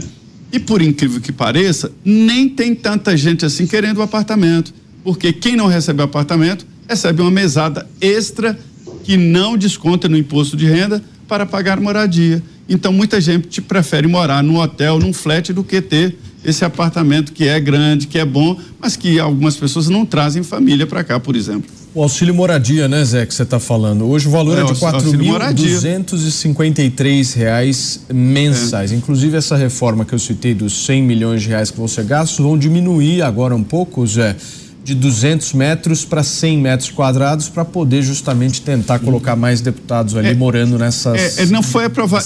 esse projeto não foi aprovado Paulo porque Brasília é tombada pelo patrimônio e mudar um, um, uma quantidade de habitantes por prédio que é muito complicado. É a tentativa mas eu acho muito difícil o IFAM é, é, aprovar essa mudança. Se aprovar para a Câmara tem que aprovar para outros prédios fazerem a mesma coisa. Fala Mota é, eu queria só chamar um ponto aí, atenção para um ponto, de como as coisas às vezes dão um círculo, um círculo, né?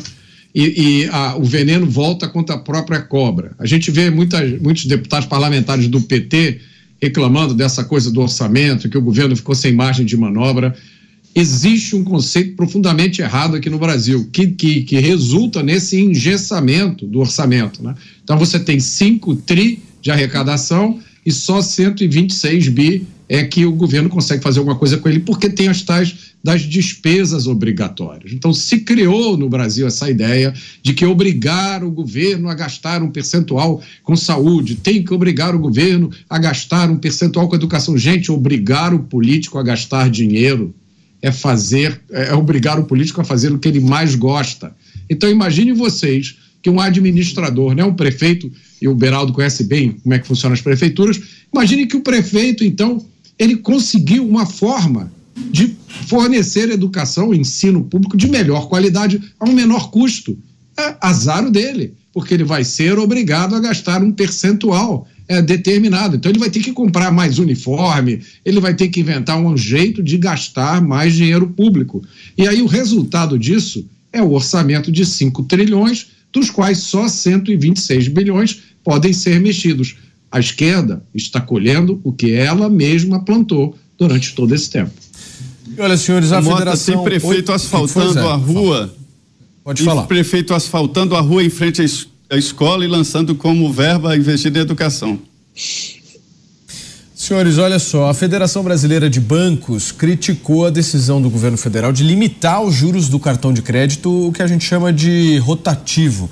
A lei prevê a adoção de um teto de 100% para a taxa a partir do ano que vem. Segundo a Febraban, a solução causará um impacto direto nos consumidores que precisam dessa linha de crédito e vai prejudicar o comércio. Ou seja, a chance dos bancos cancelarem os cartões de crédito de pessoas que tiveram histórico de negativação possuem score baixo ou pouca movimentação financeira é bem alta. Com isso, a Federação dos Bancos pede uma redução sustentável dos juros para que, especialmente, a população de renda mais baixa seja beneficiada. O Beraldo, eu dei uma olhada aqui numa notícia de que está tendo um churrasco lá do governo e o presidente do Banco Central, Roberto Campos Neto, está participando, inclusive. Qual que é a pauta, hein? Certamente ninguém ali está preocupado em pagar 100% de juros no cartão de crédito, achando que isso é um ganho. Paulo, 100%, veja só a situação das famílias brasileiras, que às vezes estão ali, querem comprar alguma coisa, presente para um filho, uma viagem, uma peça de roupa, e aí dizem assim: nossa, está num preço bom, vou aproveitar essa oportunidade para comprar. Vai lá, paga no cartão de crédito, e aí chega no final do mês, se empolgou ali no final de semana, não tem como bancar. Isso vai, vai empurrando, vai barrigando, vai barrigando. Nesse cenário que é um benefício, aparentemente, que o governo está vendendo, que está agindo em favor da sociedade, mesmo nesse cenário, você tem aquela pessoa, aquele cidadão, pagando duas vezes. Então, comprou a calça jeans na promoção. Quando terminar de pagar, se ficar um ano barrigando, vai pagar duas calças. Comprou a viagem, não conseguiu pagar, vai pagar duas viagens. É uma loucura o que acontece só para termos de comparação. Hoje, se você pegar um cartão de crédito normal, você vai ter ali 400% de juros ao ano. Tá? Para uma taxa de juros hoje, me corrijam aí, mas está na casa de 11,75, se não me engano, né? Isso. Então, se você, então, se você olha para os Estados Unidos, uma taxa de juros ali na casa de 5%, um cartão de crédito está cobrando juros de 20% ao ano. Então, são quatro vezes a taxa básica de juros é ruim, você se penaliza e tal, mas a pessoa consegue pagar. Agora, no Brasil, você sai de 1,75 para 400. É impossível alguém trabalhar para pagar esses juros. E vejam a quantidade de horas trabalhadas, dedicadas por uma pessoa, um homem, uma mulher trabalhadora, que acordam cedo, dormem tarde para poder trabalhar e pagar suas contas, e ficam ali pagando juros. Olha a quantidade de dinheiro fruto desse esforço que simplesmente vai para o cofre dos bancos. Quer dizer, há uma anomalia no Brasil. Não é possível que os bancos brasileiros, que em geral têm uma atuação primordialmente doméstica, as operações dos bancos brasileiros no exterior são marginais em relação ao que eles fazem no Brasil, e esses bancos têm lucros multibilionários comparáveis aos grandes bancos mundiais. Bancos esses que operam na América do Norte, operam no Brasil, operam na Europa, operam na Ásia, no Oriente Médio, tem que lidar com fuso horário, tem que lidar com diferentes moedas, tem que lidar com diferentes fuso horários para poder ter um lucro que se compara ao lucro do Banco Brasileiro, um país pobre. O Brasil é um país de pessoas pobres. Não há prosperidade para valer no Brasil. Isso vai se agravar em razão da inflação que está tomando conta do mundo. Esse processo inflacionário não termina agora. Então a tendência é o brasileiro ficar mais pobre em relação ao mundo e os bancos continuarem ganhando dinheiro. Isso é doentio. Há um problema nessa dinâmica que não vai ser limitando a 100% ou querendo a canetada limitar juros que isso vai se resolver. O que a gente precisa é de concorrência, a gente precisa de mais bancos, a gente precisa de acesso a dinheiro mais barato, a gente precisa que as pessoas consigam financiar a sua vida pegando crédito, mas que esse crédito seja possível de ser pago sem que tenha que deixar um rim, um fígado para poder pagar as dívidas. Senão, o Brasil nunca poderá prosperar e isso faz uma diferença imensa. Juros para qualquer sociedade faz muita diferença. O brasileiro não se dá conta disso. Zé, você tem informações desse churrasco que eh, foi feito nesta sexta-feira? Inclusive, o ministro Fernando Haddad incentivou o Roberto Campos Neto a participar dele. É, é uma aproximação. Olha, é, e ele está sendo feito na Granja do Torto, que é uma espécie de casa de campo, né? Como existe lá nos Estados Unidos, a casa de campo do presidente é a casa de campo que não estava sendo usada e agora ganha uma função que é uma casa de festas. Já houve reuniões ministeriais lá, é um local um pouco afastado aqui do centro da cidade. E nesse, nesse, nessa confraternização, Lula queria ampliar ali as pessoas que têm acesso a ele, acesso ao governo. E eh, foi o Fernando Haddad que disse: olha, essa briga com o diretor do, com o presidente do Banco Central não faz sentido. Até porque eu, não, eu, não, eu não sei se ele falou isso para o presidente, eu presumo que disseram: olha, deu certo a política restritiva de, de capital que ele fez. Ou seja, aumentou os juros, né? retirou, tirou a liquidez né? e evitou uma inflação que todos acreditavam que viria forte. Era a previsão, até porque existia uma inflação mundial. E o, o, o Campos Neto acabou evitando isso. E aí Lula pegou e, e, e, aceitou incluir o nome dele entre os seletos convidados para essa churrascada de picanha na Granja do Torto, que é a casa de campo. A Granja do Torto, é, é Paulo, era é a residência oficial. Quem gostava muito de lá era o general Figueiredo, presidente do Brasil, que adorava cavalos. Então ele é, é, é, gostava muito de lá. E aí ele teve um problema de coluna, ficou meio tortinho. Aí a, a EBC proibiu qualquer jornalista de chamar a, o, o, local lá de Granja do Torto, porque poderia dar, dar uma ideia que o Torto era o presidente da República, para se ter uma ideia de, de como a, a censura às vezes é ridícula. Mota, quero te ouvir também. Às vezes sempre. Olha, os juros são o preço do dinheiro. Quando você pega o dinheiro emprestado, o preço que você paga por ele são os juros, se chamam juros. Essa medida é um tabelamento de preço.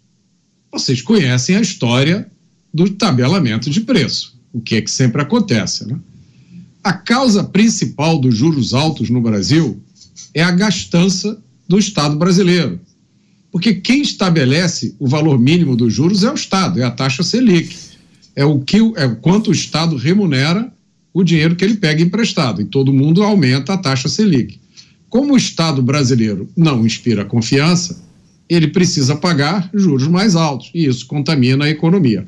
A segunda causa dos juros altos no Brasil, Cristiano Beraldo deu uma martelada na cabeça do prego, é a falta de concorrência do setor bancário.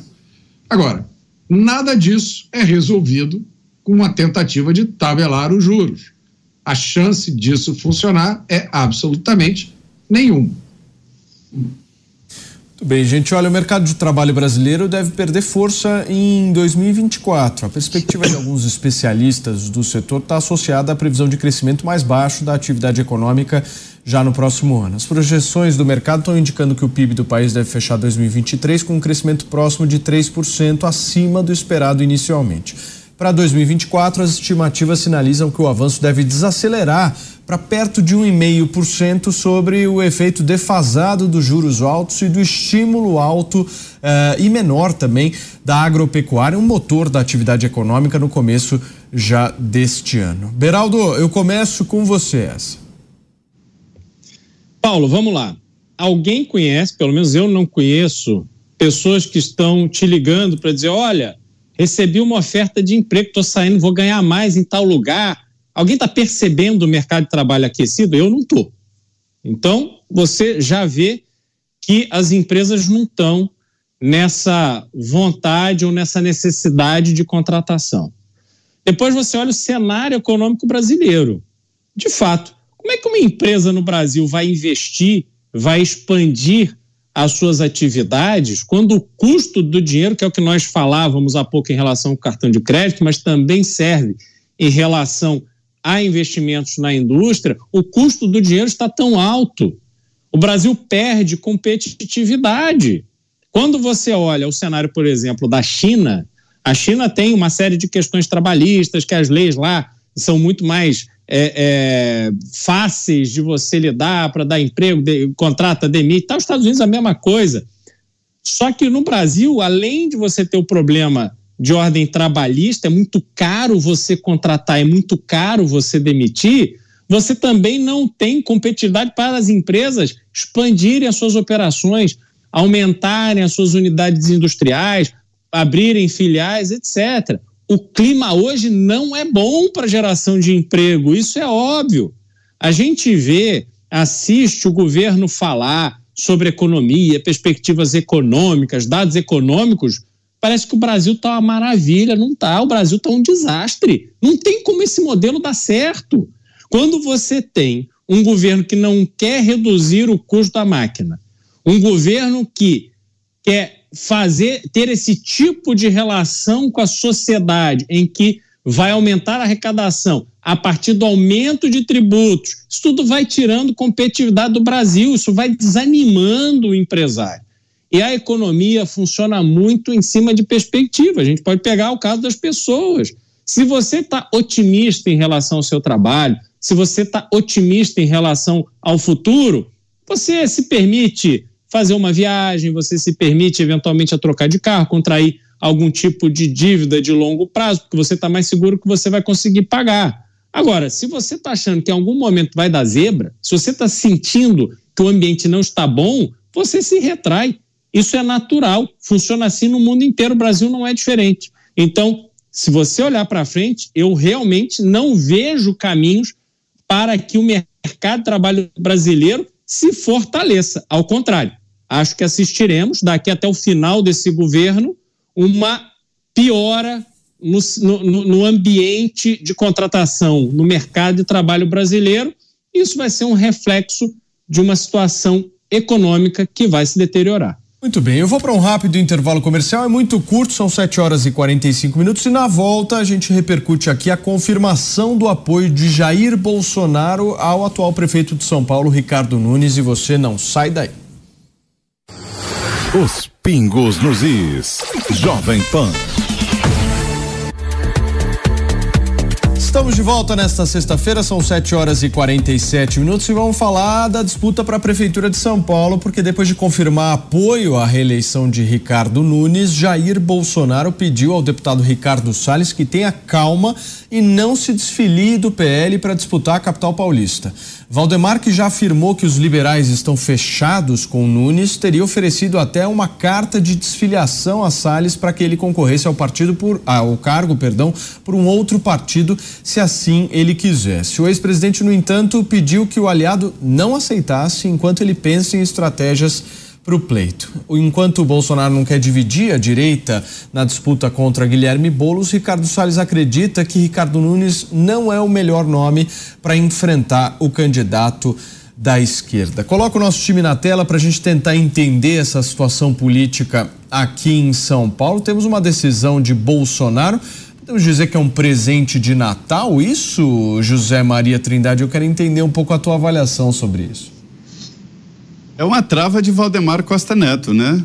A gente não deve esquecer que o, o, presidente do PL é o que manda no partido, o Valdemar Costa Neto, é de São Paulo, é o, é o jardim dele, é o, é o, local onde ele faz política.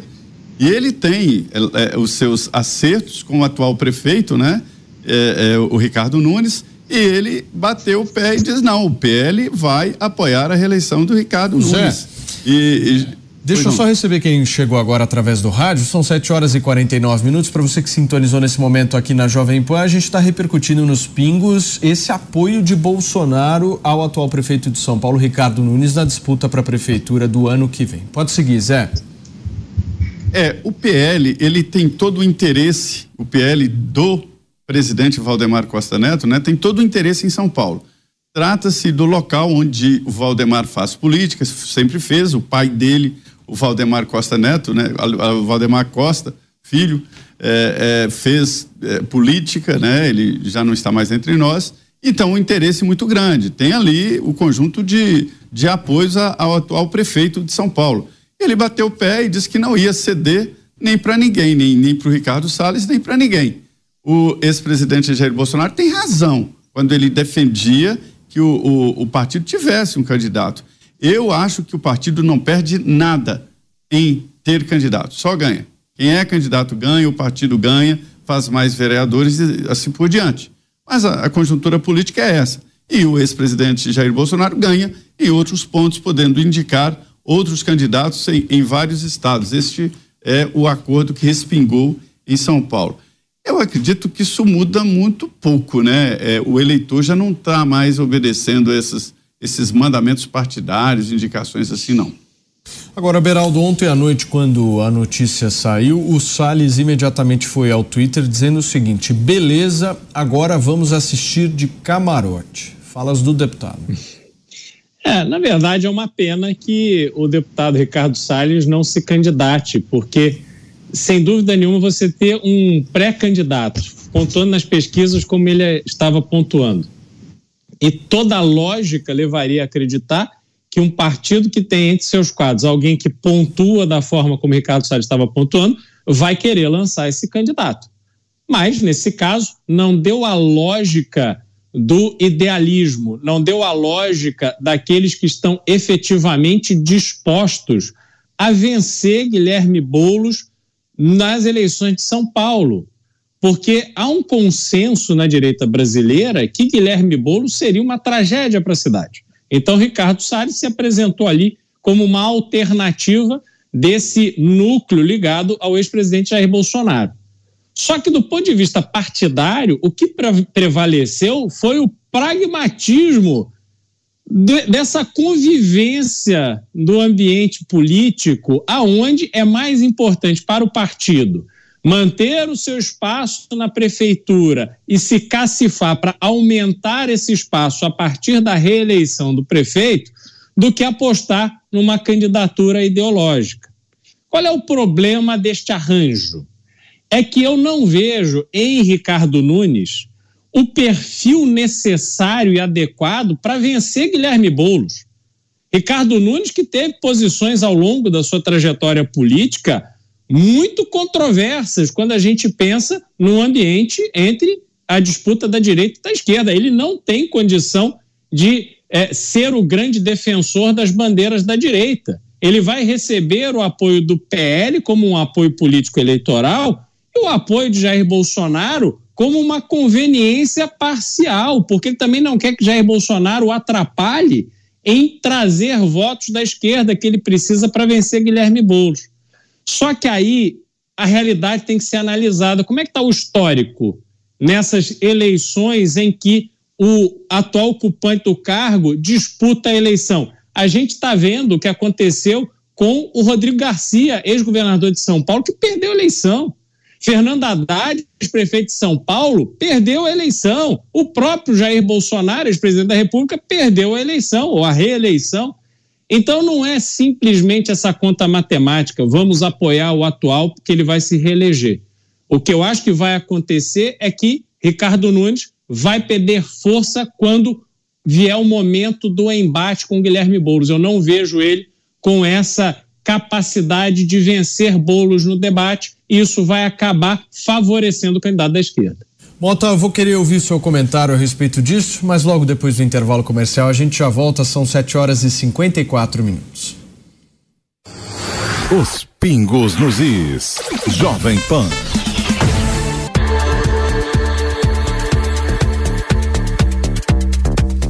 Estamos de volta nesta sexta-feira e você aqui com a gente nos Pingos dos Is da Jovem Pan. São 7 horas e 56 minutos. Coloca o nosso time na tela, Filipão, por favor, para a gente finalizar o programa hoje, ouvindo o Roberto Mota sobre esse apoio de Bolsonaro a Ricardo Nunes. E Mota, segundo o que está sendo ventilado aí na imprensa, o Bolsonaro indicaria esse nome de candidato a vice-prefeito na chapa do Ricardo Nunes. Um dos nomes aí cotados tem sido o Weingarten, tem também a Sonaira Fernandes, que é secretária do Tarcísio, e houve também um veto eh, do próprio Bolsonaro ao Derrite como um possível candidato aí. Como é que você vê isso? É uma situação muito complicada, né? O Ricardo Salles é um quadro político excepcional acompanhei a trajetória do Salles desde a época que ele foi candidato a primeira vez. Eu entendo que há muitos fatores que têm que ser considerados nessa decisão. A política tem desses momentos muito difíceis. Né? Muitas vezes a gente precisa recuar hoje para vencer amanhã. O que é certo é que a eleição do ano que vem pode ter consequências profundas na vida do país. E de todas as eleições, a eleição para a Prefeitura de São Paulo é a mais importante de todas é a mais simbólica. E ainda falta bastante tempo para que esse, para que esse compromisso tenha que ser feito de uma forma firme. Sim. Então, meu palpite é que a gente ainda vai ver reviravoltas nessa história. Muito bem, deixa eu receber quem nos acompanha pelo rádio para que todos estejam aqui nessa mesma página e a gente possa encerrar o programa de hoje. São 7 horas e 58 minutos. E olha, para você que sintonizou nesse momento aqui na programação da Jovem Pan, eu tenho uma notícia para você que gosta aqui da nossa emissora, acompanha os Pingos dos Is, além de outros programas e se identifica com a forma como a Jovem Pan mostra os principais fatos e discute os temas do Brasil e do mundo. Acesse agora mesmo www.jp.com.br e faça já a sua assinatura para ter acesso a conteúdos exclusivos. Está aparecendo agora aqui na tela para você que nos assiste um QR Code. Você pode apontar a câmera do seu celular para ele nesse momento, porque além de reportagens exclusivas, nossos analistas e comentaristas estão gravando vídeos especialmente para quem assina o portal da PAN. E mais, essa assinatura dá direito ao acesso ilimitado ao Panflix, o aplicativo da PAN, onde em breve você vai encontrar todo o arquivo de áudio da Rádio Jovem Pan. As narrações e coberturas históricas estarão sim disponíveis para você, o nosso assinante. Você apoia a Jovem Pan, é seguidor do nosso jornalismo, então entra lá no www.jp.com.br e faça já a sua assinatura. Senhores, coloca o nosso time na tela. Muito obrigado aí por essa semana. Nós estaremos na segunda-feira firmes e fortes, mas desejando um feliz Natal a você, Zé Maria Trindade, ao Cristiano Beraldo, ao Roberto Mota, mas principalmente a toda a nossa audiência. Você fica agora com o jornal Jovem Pan. Feliz Natal. Que você possa ter um abençoado Natal, uma noite maravilhosa com a sua família. Até segunda-feira. A opinião dos nossos comentaristas não reflete necessariamente a opinião do Grupo Jovem Pan de Comunicação. Realização Jovem Pan News.